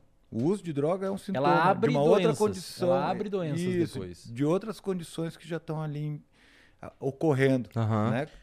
Então, se você pega esses dados, cara, e você começa a usar eles em políticas públicas, meu, é uma fonte de intervenção poderosíssima. Botar mais academias, coisas que as pessoas possam liberar ansiedade, estresse. Claro que não vai resolver, óbvio que não vai resolver. Mas provavelmente dilui. Então, aquele rato na gaiola, ele ainda usava droga, mesmo com a rodinha de correr, mas muito menos do que o que só tomava choque. E isso não é só com ratos, com primatas também. Macacos também. Com primatas, as relações sociais, a rede de apoio é, é- é um preditor e, e a situação hierárquica que esse animal está dentro do grupo deles é um preditor do uso de drogas. Quanto mais Entendi, pô. Entendi. Faz, faz sentido mesmo, né? É, faz sentido mesmo. porque a gente vê isso no dia a dia. No cotidiano, a gente só tá, a gente só tá descrevendo como que o cérebro funciona para produzir essas coisas. Quando você, quando você olha para o cérebro, fica mais claro isso. Quando você olha como que o cérebro está mediando essas situações, fica mais, mais claro de você entender a sequência Aham. de eventos que permite isso. E aí, óbvio que fazer intervenções mais adequadas, mais pontuais e mais adequadas. Entendi. Faz sentido É legal, demais. cara. Neurociência é muito foda, meu. Não adianta, não vai me convencer de ter isso. Mas, gente, muito obrigado por vir aí conversar comigo. Cara, é. Pô, dá um toque aí toda vez que vocês estiverem por aqui, pô. Estamos se- quase sempre Demorou? por aí. Porque é maneiro, eu gosto de conversar essas paradas assim. É, ainda ficou um monte de coisa aqui na minha cabeça que eu queria é, perguntar, talvez, pra vocês, ou debater e jogar aqui na mesa pra gente falar sobre. Mas, pô, muito obrigado. E, cara, fala aí as redes sociais de vocês aí, ou o que, que vocês estão fazendo. Ou sei lá, você falou que tem um monte de aluno. Eu tenho um clube de assinatura chamado Reservatório de Dopamina, onde eu ensino neurociência e comportamento. Também tem outros professores lá. O Fábio, inclusive, Eu dá aula dou de aula. atenção e memória lá dentro. É, tem professor de inglês instrumental. Cara, até culinária básica a gente está tendo lá dentro. Quase tipo uma Netflix, assim, de ensino De curso. acadêmico, de cursos aplicáveis. Eu abri em janeiro desse ano. E hoje, em outubro, a gente já alcançou 45 mil alunos. Virou um- uma febre, assim, a galera tá entrando lá, tá bem maneiro. A gente se encontra nos lugares para bater papo. E também você me encontra no Instagram, eslin.delanogari, e aqui no YouTube. Também Eslin Delanogari. Tô bom. E tu, Fabião? Eu tenho uma clínica, é, a gente faz atendimento presencial com uma sócia, Serena. E agora eu estou montando minha segunda clínica, né, a Perim Neuropsicologia. E eu faço atendimento, supervisão, dou uns cursos, dou aula de pós-graduação. Eu fui coordenador de curso muito tempo, é, trabalhei com educação, mas atualmente só atendimento e curso mesmo. Rede social, foda-se. Não, eu tenho, eu vou Instagram, né? Minha so- social media tá ali. Ah, é? old. É, old school, né? Eu sou o discuseiro, velho. Eu sou analógico aí. Eu sou, Tá eu sou o tiozão, velho. Eu, eu- eu- pô, fui falar do Geraldão, ninguém conhecia já minhas referências. O cara meteu um cartoon, tá ligado? O cara Não, meteu um minha- Minhas cartoonzão. referências não servem mais pra nada, velho. Agora os tiozão, tudo de 50 Tudo tudo, manja, tudo é. manja, É. velho. Mas qual, qual que é o arroba dele lá no Instagram, então, rede social em geral? É, arroba perim, underline, neuropsicologia. Tá bom. Bom, vai estar aqui no comentário fixado aí que a gente vai fazer o trabalho de colocar. Muito obrigado, gente, Pô, por virem aí. De verdade. É, vocês que assistiram aí, segue os caras, tá tudo aqui na, na- no comentário fixado, tá bom? Aproveita, se inscreve, dá o like aí. E a gente se vê sei lá quando, tá bom? Um beijo pra vocês. Até a próxima. Tchau. Salve, salve família! Cara, vim falar pra vocês hoje aqui da Blaze, que é um site de jogos é, que você aposta dinheiro de verdade e tem a chance de lucrar, tá bom? Claro que você pode perder também, mas você se você tiver sorte, você consegue lucrar e se dar bem. Importante. É pra jogar com muita responsabilidade. Você precisa ser maior de 18 anos. E eu recomendo que você gaste o dinheiro que você já ia gastar com entretenimento mesmo. Tá? Sei lá, um cinema, um jogo, uma parada que não rolou. É o dinheiro que você deveria usar na Blaze se você for brincar lá, tá bom? É, eu- hoje eu vou jogar aqui o, o Double, que é um jogo meio de. É um jogo de roleta, na verdade. E, cara, se você criar sua conta aí no, no site da Blaze agora, demora uns 10 segundinhos e tal. é, você ainda pode contar com um bônus de boas-vindas até o limite de 5 mil reais. Eu acho que vai cair no preto, vamos ver.